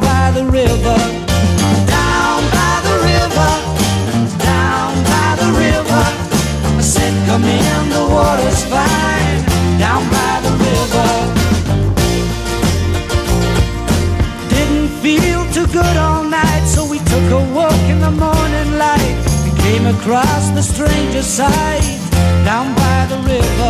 De cero al infinito. Onda Cero. It was washed up by the early tide. I wonder how it died. Down by the river. La historia de las enfermedades graves es una historia de tragedias, ya que en su momento eran algo muy parecido a una sentencia de muerte. Poco a poco y gracias a la investigación y a la medicina, la situación se fue suavizando y muchas de estas patologías llegaron a ser controladas. Desde el cólera hasta la tuberculosis, hoy solo son un mal recuerdo que ha pasado a la historia. En otros casos, enfermedades mortales en su día, como el SIDA, han pasado de ser mortales de necesidad a ser una enfermedad crónica que hoy en día se controla con un par de pastillas al, al día. Pero, ¿qué pasa con el cáncer? Las cosas han cambiado mucho para bien y hoy más de la mitad de los cánceres tienen curación, pero sigue dando mucha guerra y desgraciadamente muchas muertes todavía. ¿Qué se puede hacer para curar todos los cánceres? ¿Será posible algún día convertirlos en enfermedades crónicas? ¿Es- ¿Esta sería la solución? ¿O al menos una solución intermedia? El biólogo molecular Eugenio Santos marcó a principios de los 80 dos grandes hitos para conocer el origen del cáncer. Mientras trabajaba en un laboratorio del Instituto Nacional del Cáncer de Estados Unidos junto a Mariano Barbacid, logró la clonación del primer oncogen humano, un gen que puede generar cáncer. Eso es lo que, de, lo que, de lo que se trata, de, lo que es un oncogen. Y este descubrimiento eh, de, de, este gen lo llamaron el HRAS y su actividad por una mutación puntual. Dos años después demostró la estrecha relación del oncogen K-RAS con el desarrollo del cáncer de un paciente. El descubrimiento de los oncogenes de la familia RAS que están presentes en el 30% de los tumores fue un proceso notorio para conocer los mecanismos genéticos que desencadenan los cánceres y abrió el campo de la oncología molecular. Ya en el año 2000 y de vuelta en España consiguió otro objetivo, poner en marcha un centro de investigación oncológica integral siguiendo el modelo de los Estados Unidos donde se aunan investigación básica, clínica y aplicada y así nació el Centro de Investigación del Cáncer de Salamanca de titularidad mixta del CSIC y la propia Universidad Salmantina que es un referente nacional en investigación oncológica. Profesor Eugenio Santos, ¿qué tal? Muy buenas noches. Buenas noches. Eh, la primera pregunta es obligada. ¿Llegará ese ansiado día en el que podamos eliminar el cáncer? Sí, estoy convencido de que llegará. No podemos poner una fecha a ello, pero, pero llegará. Eh, pues vamos mejorando progresivamente todos los años en supervivencia entre un 1 y un 2% y desde hace 25 o 30 años en que la supervivencia estaba en el 30 y 30 y tantos por ciento, estamos hoy por encima del 60-65 por ciento y este proceso de mejora va a continuar en los próximos años, quizá incluso a más velocidad de lo que ha ocurrido hasta ahora. Bueno, pues nos alegra en una persona de, su categoría científica oír que efectivamente eh, algún día, esperemos que no muy lejano, se podrá eliminar, se podrá curar el cáncer o los cánceres. Podemos decir que el objetivo, como comentaba al principio, al menos de momento, es convertir el cáncer en una enfermedad crónica. Efectivamente, este es en el proceso de curación del cáncer. La primera meta va a ser convertirla en una enfermedad crónica, es decir, que eh, nos moriremos con cáncer, pero no nos moriremos de cáncer. Eh, la siguiente etapa será eliminar la causa originaria de, los tumores, que son las alteraciones genéticas, y eso sería lo que sería efectivamente una curación absoluta, la desaparición de, del problema. Es interesante esto. Moriremos con cáncer, pero no de cáncer. Ese sería ya un, gran logro y un gran paso. Eh, profesor, ¿qué, ¿qué, les pasa a las células eh, para que en un momento dado se vuelvan un poco locas y no paren de crecer hasta, hasta formar un tumor? Pues eh, el, mecanismo de control de las células normales, las, cualquier organismo tiene que tener un, control positivo y un control negativo para que se produzca un crecimiento armónico. Eh, tiene que haber unos frenos y tiene que haber unos aceleradores específicos en las células como consecuencia del envejecimiento, de, del, proceso de, vivir. Alguno de esos mecanismos se, se altera y ocurre o que bien se frena el desarrollo de algunas células o se acelera el desarrollo de estas células y esto acaba eventualmente en el desarrollo de un tumor, una producción de un tumor. Quizá en cierto modo es una consecuencia ineludible de, vivir, de, del proceso de envejecimiento. Eh, es curioso porque, mm, según me explicaron una vez, eh, bueno, en primer lugar, la, el cáncer no es una enfermedad, sino un conjunto de enfermedades, ¿es así? Sí, clínicamente, si a cualquier clínico se le pregunte, cuando hablamos del cáncer hay más de 200 tipos distintos clínicos que se pueden diferenciar de, procesos tumorales que no tienen que ver nada unos con otros en su aspecto externo. En su mecanismo íntimo, en todos los casos, son consecuencia de una alteración genética de algún gen que se que, que, que constituye esa alteración el inicio del proceso, pero posteriormente lo, las manifestaciones clínicas son totalmente distintas, hasta el punto de poder decir eso, que no debemos hablar del cáncer, sino de los cánceres, 200 o más tipos conocidos. Uh -huh. eh, bueno, hablábamos antes de, de, de, cómo un gen muta, se convierte en oncogen y esto puede desarrollar eh, posteriormente un, un, tumor, un cáncer en, en definitiva. Eh, ¿Cómo es ese proceso de, mutación? Bueno, en, en- viviendo estamos expuestos en, en la naturaleza a un montón de agentes mutagénicos, desde la luz ultravioleta del sol que recibimos, a agentes químicos del medio ambiente en que nos encontramos, etcétera, etcétera. Incluso los mismos alimentos, al digerirlos, pueden producir agentes mutagénicos. Todos estos agentes, nuestro material genético está expuesto a estos agentes mutagénicos a lo largo de la vida y simplemente por una cuestión estadística, estocástica, en algún momento alguno de estos agentes puede producir un daño, que es una mutación, y esa mutación pasar a las siguientes generaciones de células en nuestro organismo y eventualmente eh, a lo largo de mucho tiempo, pues esto no es una cosa que ocurre de un día para otro, pues esa mutación eh, proporciona la, la aparición de un tumor a lo largo del tiempo. ¿Hay alguna predisposición para padecer cáncer? El- el- el- la respuesta sencilla es que el cáncer no es hereditario, no, no, no pasa de padres a hijos. Eh, realmente sí que hay una pequeña proporción, un 5 o un 10% de los tumores que, pueden tienen un componente hereditario genético, pero la mayoría de ellos no lo son. Lo que sí hay diferencia bastante en, la, población es en la capacidad de respuesta a estos mutágenos que, hay en el medio ambiente. Un- algunos, en algunos organismos, algunos, en algunos individuos eh, responden, corrigen esas mutaciones con mucha más eficiencia que otras y eso sí se traduce en una mayor o menor predisposición a, a tumores. Eh, Es el caso concreto que dicen, hay gente que eh, el cáncer de, de pulmón está asociado con el tabaco y alguien puede comentar que hay gente que ha fumado toda su vida y no ha desarrollado esos esos esos tumores. Eh, eh, existe la como digo la, una capacidad en algunos organismos en algunos individuos de corregir las mutaciones con más eficiencia que otros. Y eso se traduce en una mayor o menor predisposición a lo largo de la vida de desarrollar la, la- la poder- de la posibilidad de la aparición de algún tumor Eh, me imagino que entonces, por la explicación que usted está dando, eh, cuando el médico mm, nos recomienda o, o nos dice si tenemos antecedentes familiares de, de algún tipo de cáncer y nos recomienda una prueba preventiva, es por eso, por prevenir, porque aunque sea un pequeño porcentaje de, de cánceres eh, hereditarios, existir existen. Efectivamente, y esto se tiene una aplicación práctica hay un porcentaje, un 10%, un 5 o 10% de cánceres de mama, que son tienen ese componente hereditario, también un porcentaje semejante de cánceres de colon.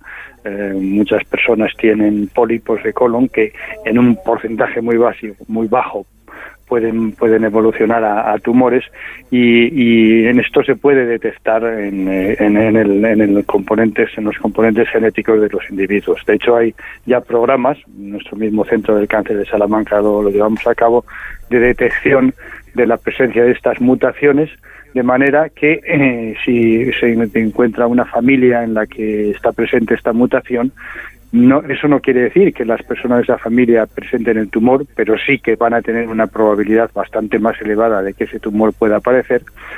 Y eh, cuando se detecta esta mutación, pues se puede hacer una, una, una actuación preventiva de los procesos tumorales. Por ejemplo, en el caso del cáncer de mama, si una familia es portadora de genes, en el gen se llama BRCA1 o BRCA2, pues, eh, pues las chicas jóvenes que, que tengan esta esta mutación, que no necesariamente tienen tumores ni tienen cáncer, eh, pueden eh, reducir la posibilidad de, la aparición de esos tumores de mama en edades futuras o en, en, edades ya de ancianidad eh, con tratamientos químicos, tratamientos farmacológicos que, que reducen la actividad de los genes BRCA1 o en algunos casos incluso se ha llevado a hacer una mastectomía preventiva o una variectomía preventiva, de manera que si des- desaparece el órgano, pues no va a aparecer el tumor en ningún momento.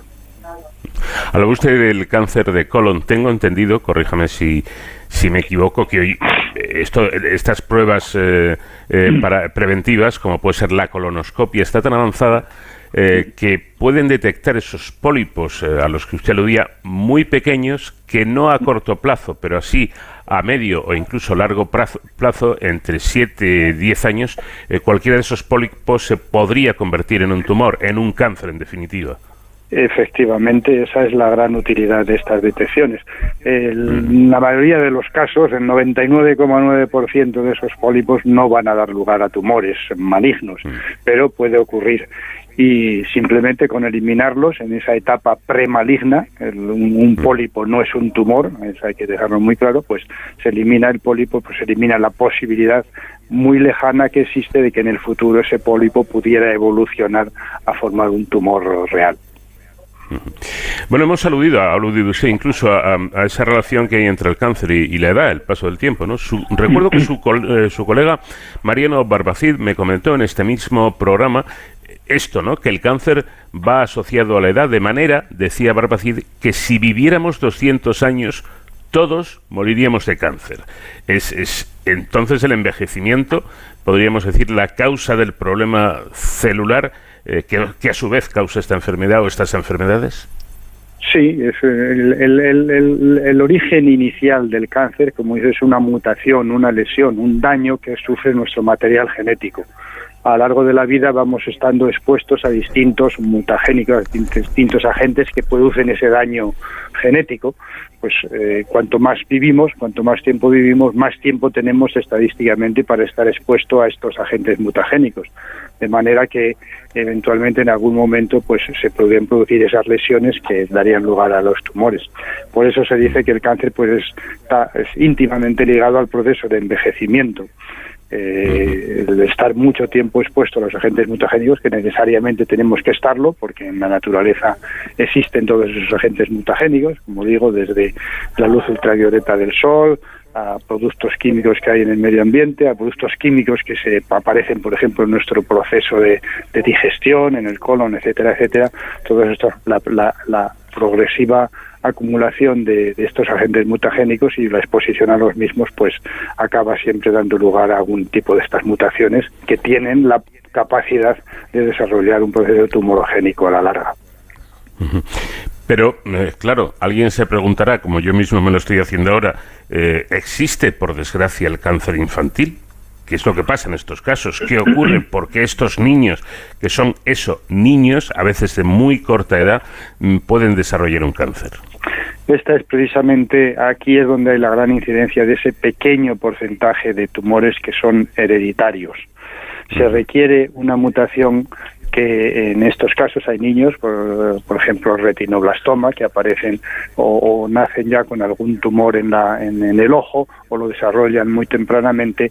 Esto ocurre porque reciben la, una muta, estas mutaciones eh, eh, se, re- se recibe la mutación por parte del padre y por parte de la madre. Cuando los dos, los dos, eh, los dos genes, un gen materno y un gen mm, y un gen paterno están mutados al llegar al, al- al pasar al, al cigoto, al, al- al hijo que, se origina de ellos y se produce inmediatamente el proceso tumoral. Eso no es lo que ocurre normalmente en la naturaleza, porque normalmente solo muta uno, uno de los genes a lo largo de la vida.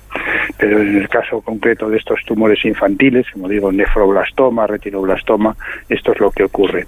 Y están asociados específicamente con estas formas hereditarias que, que se, se, re- se recibe el fenotipo tumoral por parte del padre y de la madre. Bueno, pues todo tiene su explicación. Y aquí, aquí está la que nos eh, ofrece nuestro invitado sobre este caso, estos casos de cánceres infantiles.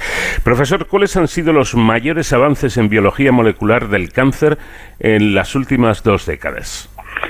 Bueno, pues el, primer gran avance en los ya quizás extendiendo un poco más a tres o cuatro décadas, hace tres décadas, fue demostrar efectivamente que el origen de todos los tumores estaba en alguna mutación de algún tipo de gen. Eso fue un avance conceptual muy importante porque hasta entonces no se conocía cuál era el origen real de los tumores. Eso fue un avance a nivel, digamos, un cambio de entendimiento copernicano sobre, el, el- sobre el cáncer. Posteriormente ha habido avances tecnológicos enormemente importantes como la PCR, la reacción de polimerasa en cadena, que permite eh, la secuenciación masiva de genes, cosa que no era posible hace 20 años. Eh, últimamente las técnicas de edición genética de CRISPR. Estos avances tecnológicos han permitido pues llevar a, la práctica clínica aquellos avances conceptuales que hace 25, 30 años solo los teníamos en- como conceptuales en el laboratorio, pero no los podíamos aplicar a un paciente.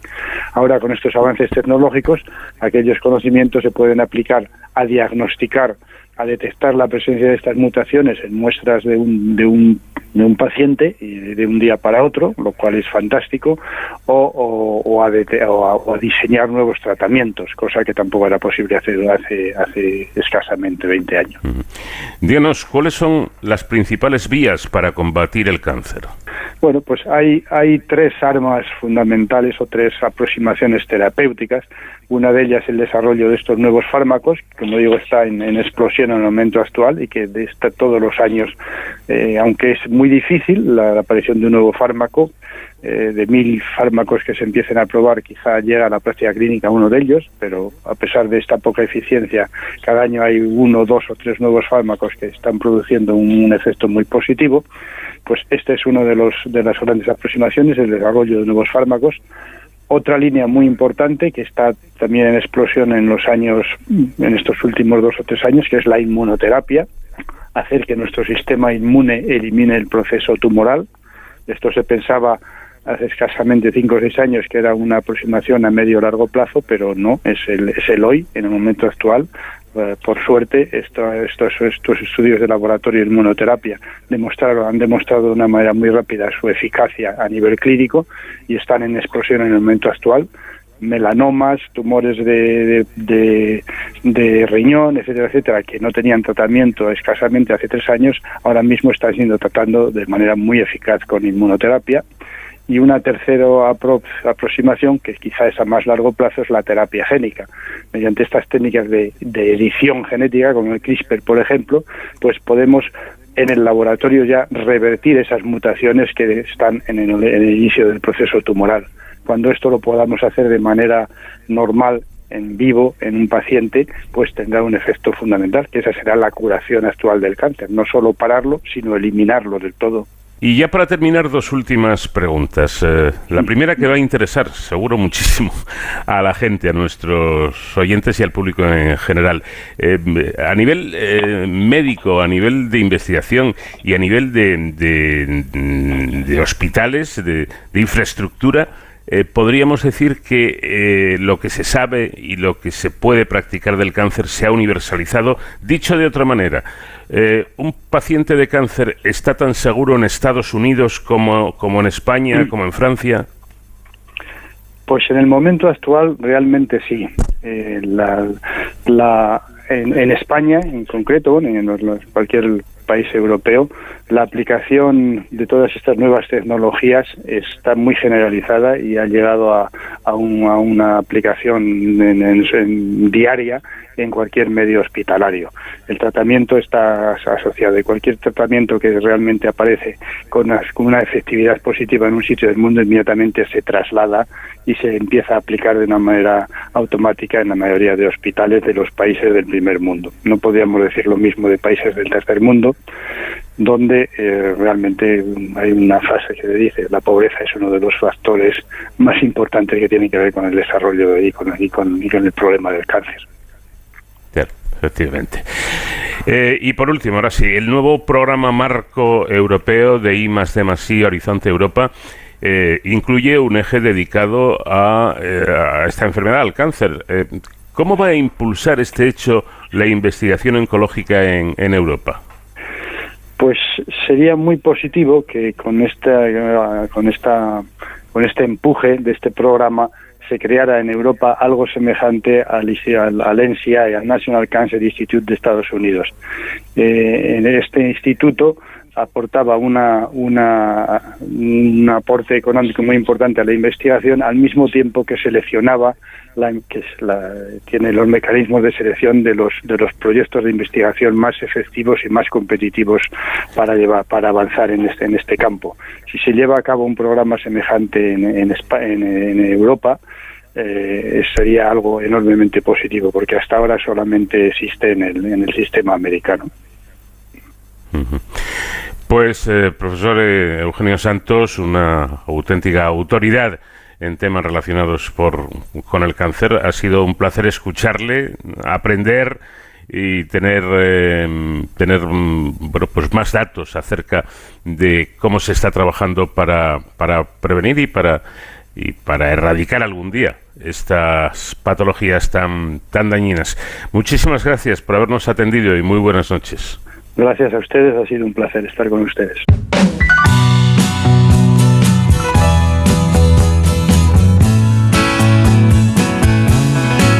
De cero al infinito. Onda Cero.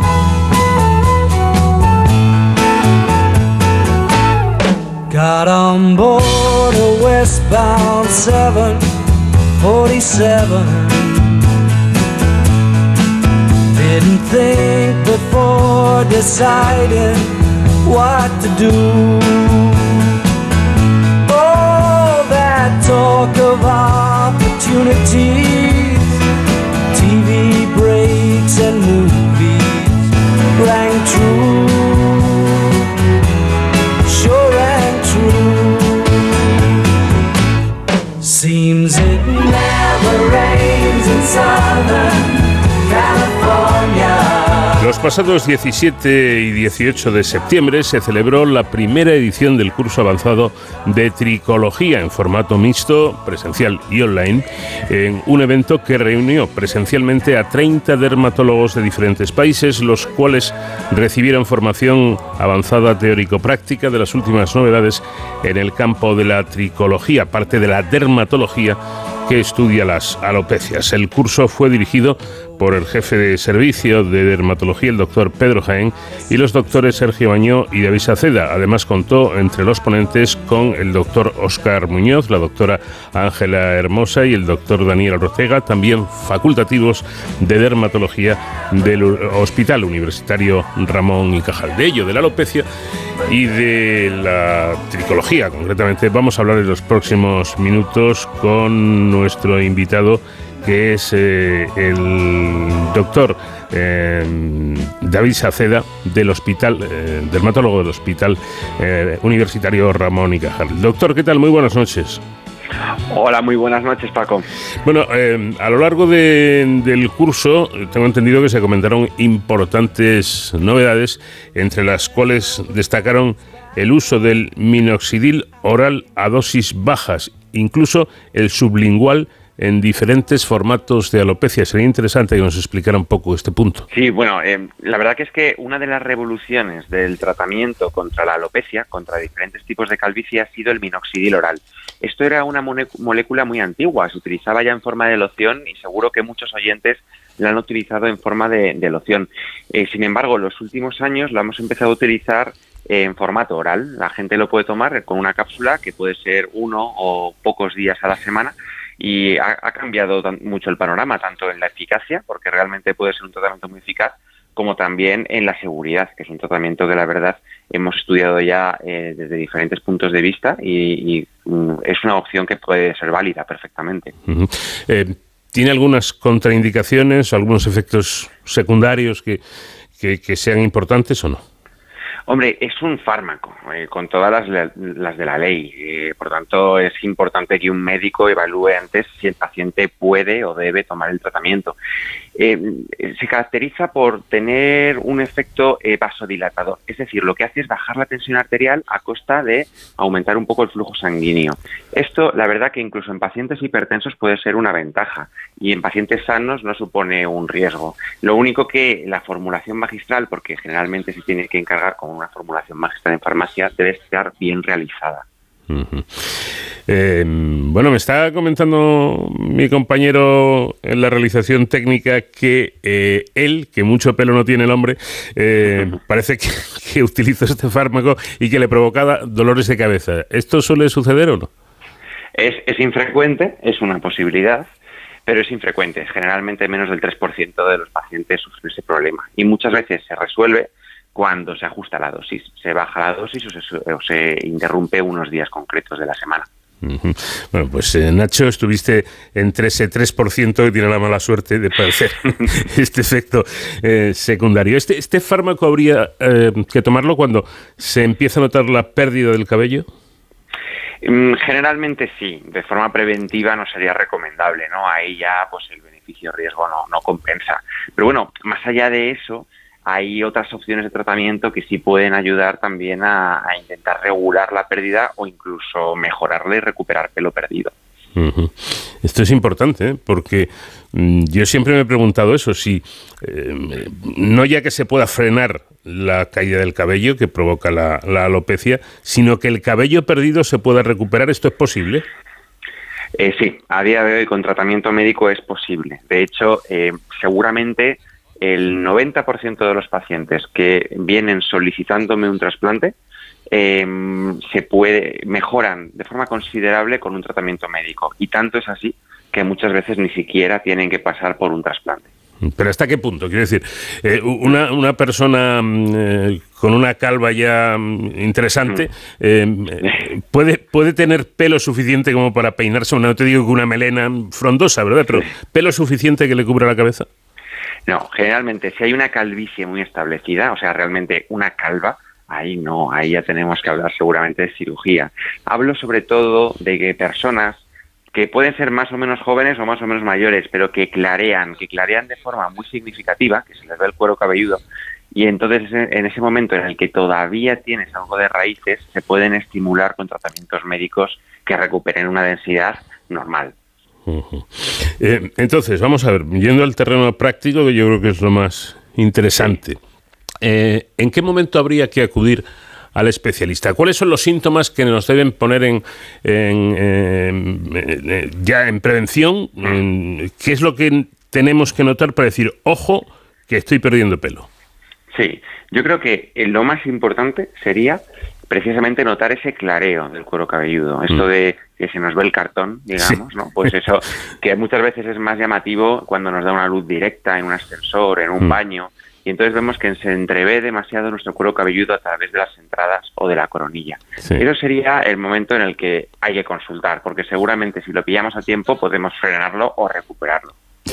Y da lo mismo la, la edad. Quiere decir que alguien pueda considerar, bueno, no sé, yo tengo 60 y pico de años o 70, entonces ya es normal que me clare el pelo. Eh, Igual no es normal, no lo sé. Pues eh, no- da igual la edad. Hay Mm. gente que, eh, por desgracia, aparece un problema de este tipo a edades muy jóvenes, a los 20 años, 18, y entonces ahí la situación es más difícil de controlar a largo plazo, pero se puede mantener durante pues más de una década, estoy seguro.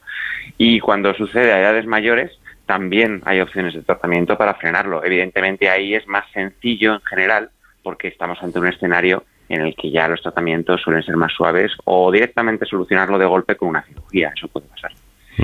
Ahora hablaremos de ello, ¿no? Porque hablábamos antes de la tricología, es decir, la parte específica de la dermatología que estudia las alopecias, por lo tanto, es evidente que debe haber, debe haber, eh, más de una.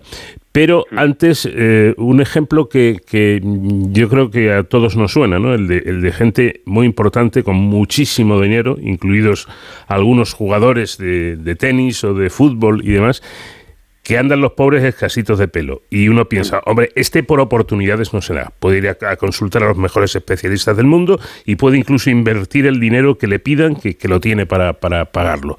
Pero siguen quedándose calvos. Sí, sí, sí. Bueno, es verdad que hay mm, ejemplos que se siguen quedando calvos, pero también hay otros ejemplos que, que están muy bien y que Mm. están muy bien mantenidos después de haber hecho un tratamiento capilar. Mm. Hombre, ahí primero está la respuesta individual de cada persona, eso es importante. ¿no? Eh, cada vez tenemos tasas de eficacia más altas, tratamientos más específicos y más personalizados, pero aún así eh, eh, existe la posibilidad de que cada persona responda de una forma u otra. Y luego, más allá de las mejores cirugías o los mejores tratamientos capilares eh, quirúrgicos, hay que pensar en el tratamiento médico. El tratamiento médico, estoy hablando al final de diferentes fármacos que se pueden tomar, aplicar o inyectar y que, y que una persona puede utilizarlos o no. El hecho de ser deportista de élite, por ejemplo, eh, requiere estar muy bien asesorado para que eh, pueda utilizar unas opciones que sean válidas, que no vayan a tener un problema a nivel de, salud y en- de controles médicos y de dopaje. Efectivamente. Bueno, pues vamos ahora con eh, los distintos tipos de alopecia que, que existen. se habla de esa, de esa em, calvicie eh, hereditaria. eh, bueno, pues gente incluso joven que, mm, siendo muy joven incluso, pues no es que se les esté cayendo el pelo, es que están calvos completamente. Sí. Ese es un tipo específico de alopecia, ¿no? Claro, la, la alopecia hereditaria, la más común, la que vemos por la calle todos los días, esa es la alopecia androgenética, se llama androgenética. Es una alopecia que depende muchísimo de la herencia familiar, paterna, materna, y sobre todo se da en, en hombres, pero también se da mucho en mujeres, y de hecho cada vez hay más mujeres que, que son conscientes de ello y se preocupan. Eh, luego hay otro tipo de alopecia que aparece de una, de una manera que no es uniforme, es decir, pequeñas calvas en distintos puntos de, de la cabeza. Y, y- y he observado esto tanto en hombres como, como en mujeres. Sí, eso es. Eh, generalmente es una forma de aparecer la alopecia areata. La alopecia areata es una alopecia en el que nuestro sistema inmunológico se equivoca y empieza a atacar las raíces del cabello y empieza a dar esas zonas de alopecia en redondeles que, que pueden aparecer efectivamente tanto en hombres como en mujeres y que muchas veces cuando aparece así de forma tan limitada eh, responde muy bien a un tratamiento mm, durante un periodo de tiempo y luego se recupera. Tiene cierta relación con el estrés, eso está en estudio, pero es muy probable que así sea. Y el problema de esa alopecia es cuando ya se nos va de las manos y supone una pérdida total del cabello, del, total, del cabello del cuero cabelludo e incluso de las cejas. ¿no? Eso ya es una alopecia areata total o universal. Y es una situación muy diferente, una enfermedad, realmente una enfermedad que requiere tratamientos médicos o, bueno, y por supuesto un apoyo psicológico para el paciente importante. Eh, ¿Puede ir este tipo de alopecia areata, puede tener algo que ver con otras enfermedades como, como por ejemplo, algún tipo de, de dermatitis o una psoriasis? Bueno, eh, puede tener eh, un mismo paciente ambas cosas. Mm. Puede tener una dermatitis, puede tener una psoriasis y que además se manifieste de esta forma, en, en placas de alopecia areata. Pero muchas veces son independientes. Eh, ¿tiene, ¿Tiene solución, por lo tanto, en este caso la alopecia? Hombre, si, si se trata a tiempo, claro. Eh, es verdad que cuando son manifestaciones así muy puntuales, me- pues, por ejemplo, un periodo de estrés muy grande o la, la muerte de un familiar, situaciones así más extremas, y aparecen una, dos, cuatro, pues se suelen resolver sin problema. El otro problema, cuando ya es una situación muy extensa, ahí hablamos seguramente de una predisposición muy fuerte a mantener esa situación a largo plazo y tenemos que valorar pues si merece la pena iniciar tratamientos médicos más complejos o no. Ujú. ¿Qué más tipos de alopecia hay?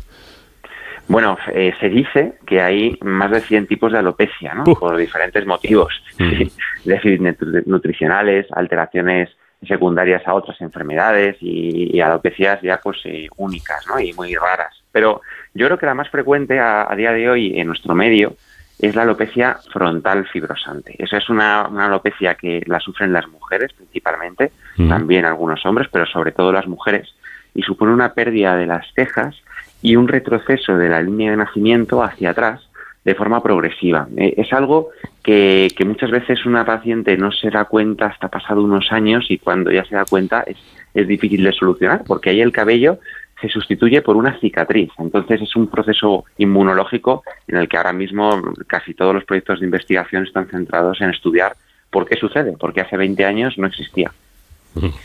Bueno, em, por lo que he creído entender, eh, si no en todas, al menos en algunas de, o algunos de los tipos de, de alopecia, eh, situaciones como el estrés, un nerviosismo excesivo, algún tipo de, de otro problema dermatológico, pueden afectar y de manera considerable a que, a que aparezca una alopecia. ¿no? Sí, totalmente. Yo siempre lo digo, ¿no? que no es la causa, pero sí es un desencadenante importante y favorece que persista en el tiempo, ¿no? Al final, bueno, pues yo creo que el estrés no, es- no es bueno para nada y Mm. para el pelo tampoco lo es.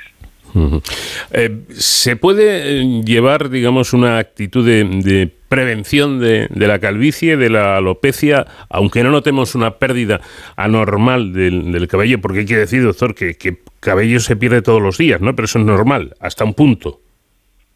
Sí, totalmente. De hecho, no es raro eh, que a lo largo del día perdamos hasta 100 cabellos. Es eso. Tenemos sola parte, solamente en la parte superior del cuero cabelludo 30.000. O sea que renovar 100 al día es algo más que razonable.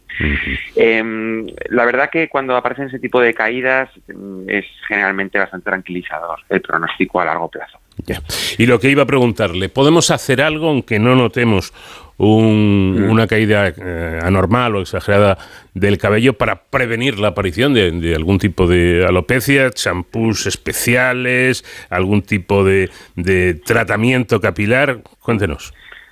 Mm, Si tienes una predisposición genética, personal, familiar, a desarrollar una alopecia, tarde o temprano va a aparecer. Eso estoy convencido de ello y solamente ya con tratamiento, digamos, lo puedes frenar. Ahora bien, hay algunas medidas eh, de, salud general que van a favorecer que esa alopecia aparezca en menor grado o se retrase en el tiempo.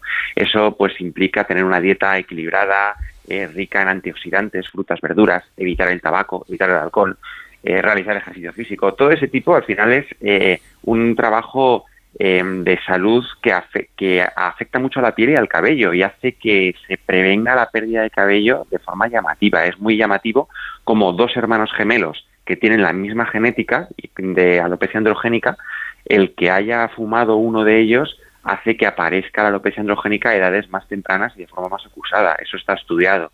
O sea que sí, podemos eh, ayudarnos de esa forma. En el tema de los champús, es verdad que no existe el champú anticaída, no existe el champú antialopecia, eh, son casi todas estrategias de marketing. Pero mantener un cuero cabelludo sano, un cuero cabelludo libre de descamación, sin dermatitis, etcétera, también va a ayudar a que el cabello crezca de una forma sana.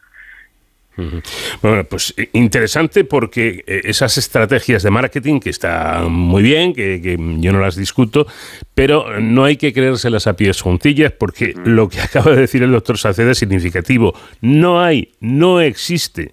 No hay eh, en ningún sitio un champú anticaída, por mucho que nos lo vendan eh, en, la, en la publicidad. Y la última, y yo creo que esta sí que es la pregunta del millón.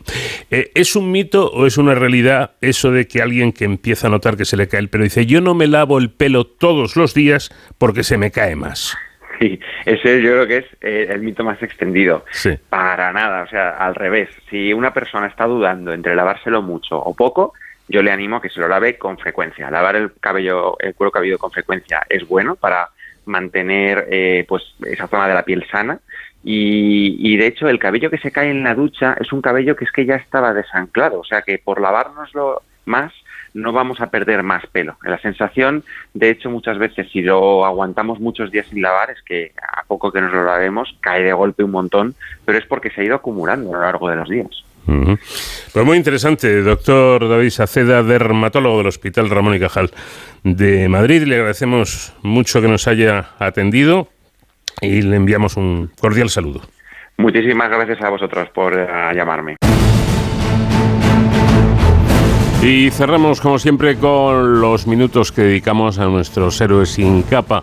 La seguridad y emergencia con David Ferrero. ¿Qué tal, David? Muy buenas noches. Buenas madrugadas, Paco. Pues como siempre, cuando llegan estas fechas, además, eh, en el que salimos un poco de nuestra zona de confort, por eso de las vacaciones, muchos de nosotros pues viajamos, nos desplazamos, vamos a lugares nuevos o lugares eh, a los que no solemos ir de forma habitual, siempre nos gusta recordar la importancia de los primeros auxilios, es decir, esas técnicas básicas que todos podemos aprender y todos podemos implementar para saber cómo actuar si nos encontramos o si sufrimos en nuestras propias carnes pues un accidente, por ejemplo, ¿no? o una emergencia.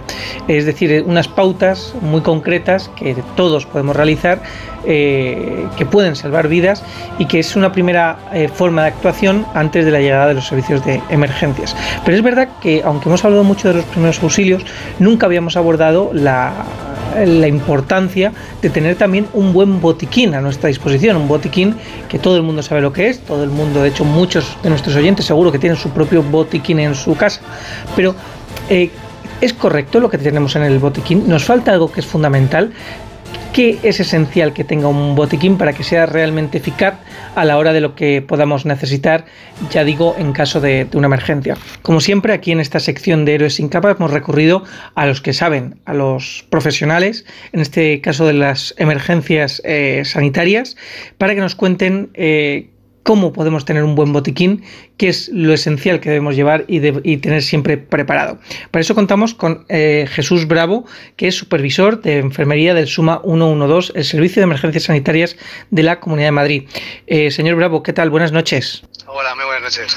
Bueno, muchísimas gracias por atendernos y, y la primera pregunta es muy básica, pero ¿es, es fundamental tener un botiquín eh, preparado en nuestro domicilio, en nuestro coche, allá donde vayamos?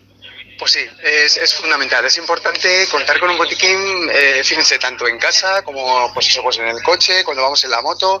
Es importante tener un botiquín de primeros auxilios porque nos va a ayudar pues a hacer una primera atención a alguien con un problema, ¿vale? Pero más importante también que el botiquín, que es muy importante, es siempre tener en cuenta que cuando salgamos de casa, tener siempre el móvil bien cargado de batería y yo recomiendo a la gente que tenga también la aplicación My 112 para poder geolocalizarnos bien y así, además, eh, poder llamar directamente al 112 y las recomendaciones del profesional sanitario que nos atienda, poder seguirlas de manera exa- exhaustiva, ¿no?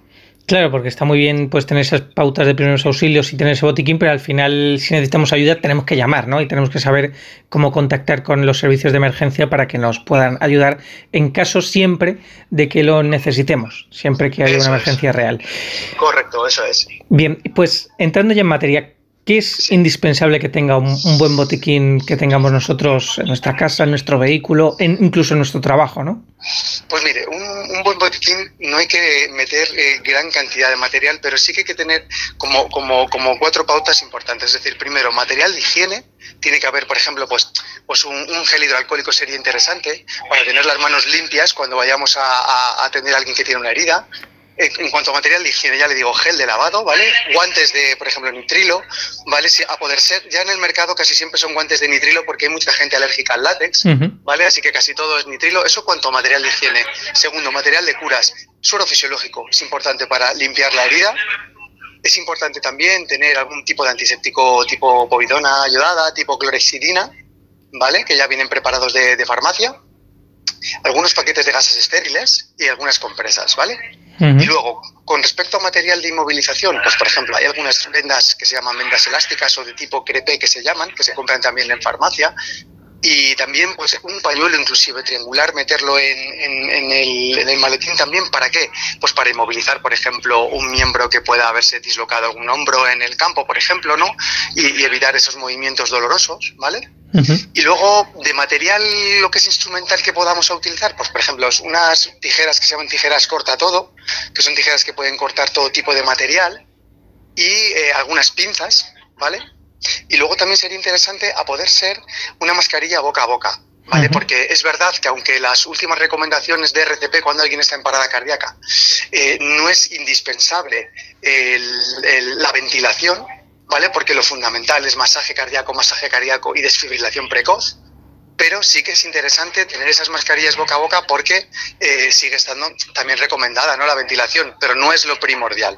Y ese sería un poco el material que debería de tener eh, un buen botiquín. De todos modos, eh, también para que la, la población lo sepa, en la página web del Suma 112, en la carpeta Ciudadanos, ¿vale? Ahí hay un, si la gente lo clica, hay inclusive algún vídeo explicativo muy cortito de qué tipo de material tiene que llevar ese botiquín. Es un vídeo del Suma 112 y es muy cortito y, muy, muy significativo, la verdad. Eh, además, este material, pues mm, hay que recordar que es, como todo, es un material que también caduca, entonces hay que hacer ciertas revisiones eh, periódicamente para que esto esté ok para cuando lo tengamos que usar. Correcto, David, eso es. O sea, es un material fungible y es material que, bueno, eh, suele ser un material que suele tener periodos de caducidad, por ejemplo, pues eh, las gasas dos años, eh, eh, tres años, pero por ejemplo, eh, sí que es importante que, por ejemplo, la povidona ayudada, si abrimos el envase de povidona y no es de spray, por ejemplo, la povidona cuando está abierto en contacto con el aire, no, no, o sea, lo suyo sería no tenerlo más de tres, cuatro meses ahí. Y cambiarlo con cierta frecuencia. La clorexidina eh, acuosa le, le pasa un poco tanto lo mismo, pero tiene un poquito más, ¿no? O sea, incluso pues esto hasta seis meses no habría problema. Pero sí que es importante eh, eso, el antiséptico a utilizar, revisarlo sobre todo. Y bueno, la caducidad de las gasas y eso, pues es, es un poco más específico que bueno, que si la gasa está caducada un poco, pero tenemos una herida, no pasa nada, aunque haya perdido su esterilidad, es una gasa limpia. O sea, al final en una herida sucia lo importante es limpieza, limpieza limpieza, ¿no? Claro, no es solamente importante tener este material, sino saber utilizarlo, con lo cual lo que aquí decimos muchas veces, la importancia de la formación y de eh, prepararse para saber actuar ante este tipo de, de situaciones, que claro, es muy difícil actuar si no tenemos material, pero que teniendo material tenemos que aprender a utilizarlo. Sí, efectivamente. O sea, yo creo que el material es fundamental saber utilizarlo, pero bueno, yo creo que lo que tiene eh, la población que saber es eh, que es importante llamar al 112 y seguir las recomendaciones que nos van a ir dando eh, los profesionales. Y indicamos que tenemos un botiquín y si tenemos ese botiquín, el profesional nos irá diciendo también, pues mira, si tienes gasas, por favor, comprime la herida directamente, ¿vale? Eh, si tienes eh, una herida que está muy sucia, limpia bien eh, a suero a chorro, suero fisiológico para que la herida quede bien limpia. O sea, se van a dar esas pautas, porque en primeros auxilios lo más importante es eso, primero, la seguridad propia del alertante, es decir, yo me puedo acercar a la víctima cuando es seguro acercarme, si me puedo acercar, veo qué es lo que está sucediendo, llamo al 112 y explico lo que sucede. Y, por ejemplo, cosas que pueden hacerle perder la vida a una persona bruscamente, pues una eh, hemorragia importante. Bueno, tenemos las gasas, tenemos las compresas y hacemos compresión directa sobre la herida. Fuerte, compresión directa sobre la herida. Esas son medidas salvatorias. En el botiquín, ya, ya te digo, si hay una parada cardiorrespiratoria y hay que ventilar al paciente y hay que darle masaje cardíaco, tenemos esa mascarilla boca a boca para poder hacer esas ventilaciones. Pero, insisto, cuando llamas al 112 hay un profesional sanitario que te va a dar esas pautas a seguir ordenadas para que podamos ayudar en tiempo y forma a, esa, a ese paciente, ¿no? Yo creo que eso es fundamental saberlo y que lo conozcamos porque nos da también tranquilidad ¿no? a la hora de saber qué hacer en este tipo de situaciones. Y eh, comentábamos que este botiquín está fenomenal tenerlo en casa, tenerlo en el coche, pero ¿y si vamos a la playa o vamos a la montaña? ¿Somos muy exagerados si nos llevamos este botiquín allá donde vayamos de excursión, por ejemplo? No, para nada, para nada, porque es material muy básico, pero es material que puede, bueno, pues eh, eh, puede, servirnos pues para, para solventar estas situaciones, sobre todo, ya te digo, el- el- eh, est- estas eh, heridas que pueden sangrar de manera importante, incluso, fíjate, en esta época del año, que empezamos también con golpes de calor, con picaduras de insectos, ¿vale? Eh, hay personas cada vez más alérgicas, o sea, no es desdeñable el tener dentro del botiquín, inclusive, pues, eh, recordad, tengo botiquín y si tengo un familiar, eh, pues eso, alérgico o, o que necesite algún tipo de antihistamínico, se puede también meter algo de antihistamínico en el botiquín, algún antitérmico, por ejemplo, tipo paracetamol, tipo nolotil, tanto en adulto en comprimidos como incluso algún botecito de, de apiretal o vamos paracetamol líquido, ¿eh? Eh, también sería, sería interesante llevarlo, pero no en exceso medicación, no, no hay que no, no hay que obsesionarse con eso, o sea, porque al final este material, el que yo comenté al principio, es más que suficiente, pero sí es interesante llevarlo siempre en el coche, siempre. Y si voy a la playa, lo tengo que tener, porque aunque es verdad que en la playa suele haber eh, Cruz Roja y puede haber gente que nos pueda ayudar, pero depende de dónde estemos, a lo mejor no. Ujú. Entonces, si vemos que vamos a ir a un sitio muy solitario y que no vamos a tener ayuda cercana pronto, pues es interesante llevar este botiquín.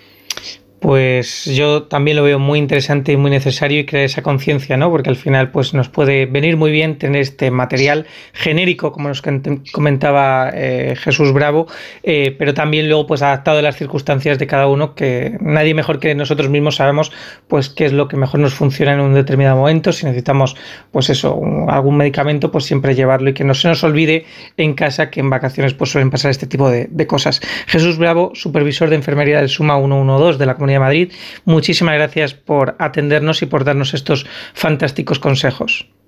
Nada, pues muchísimas gracias a vosotros, David. Buenas noches. Y con el verano ya muy encarrilado y siguiendo estas pautas que nos dan los profesionales de las emergencias, Paco, yo regreso la semana que viene. Hasta entonces ya saben, protéjanse.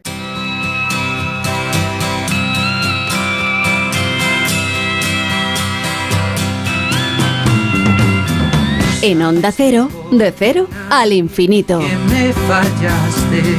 Bueno, pues por favor no nos fallen ustedes a nosotros. eh, este equipo de- del programa eh, tratará de, no defraudarles y la próxima semana estaremos aquí de nuevo y en el que será último programa de esta temporada. Nada más, gracias por su atención. Nacho Arias estuvo en la realización técnica. Les habló encantado Paco de León. Adiós. igual que yo. Lleno estoy de razones despreciarte. Y sin embargo quiero que seas feliz. Y allá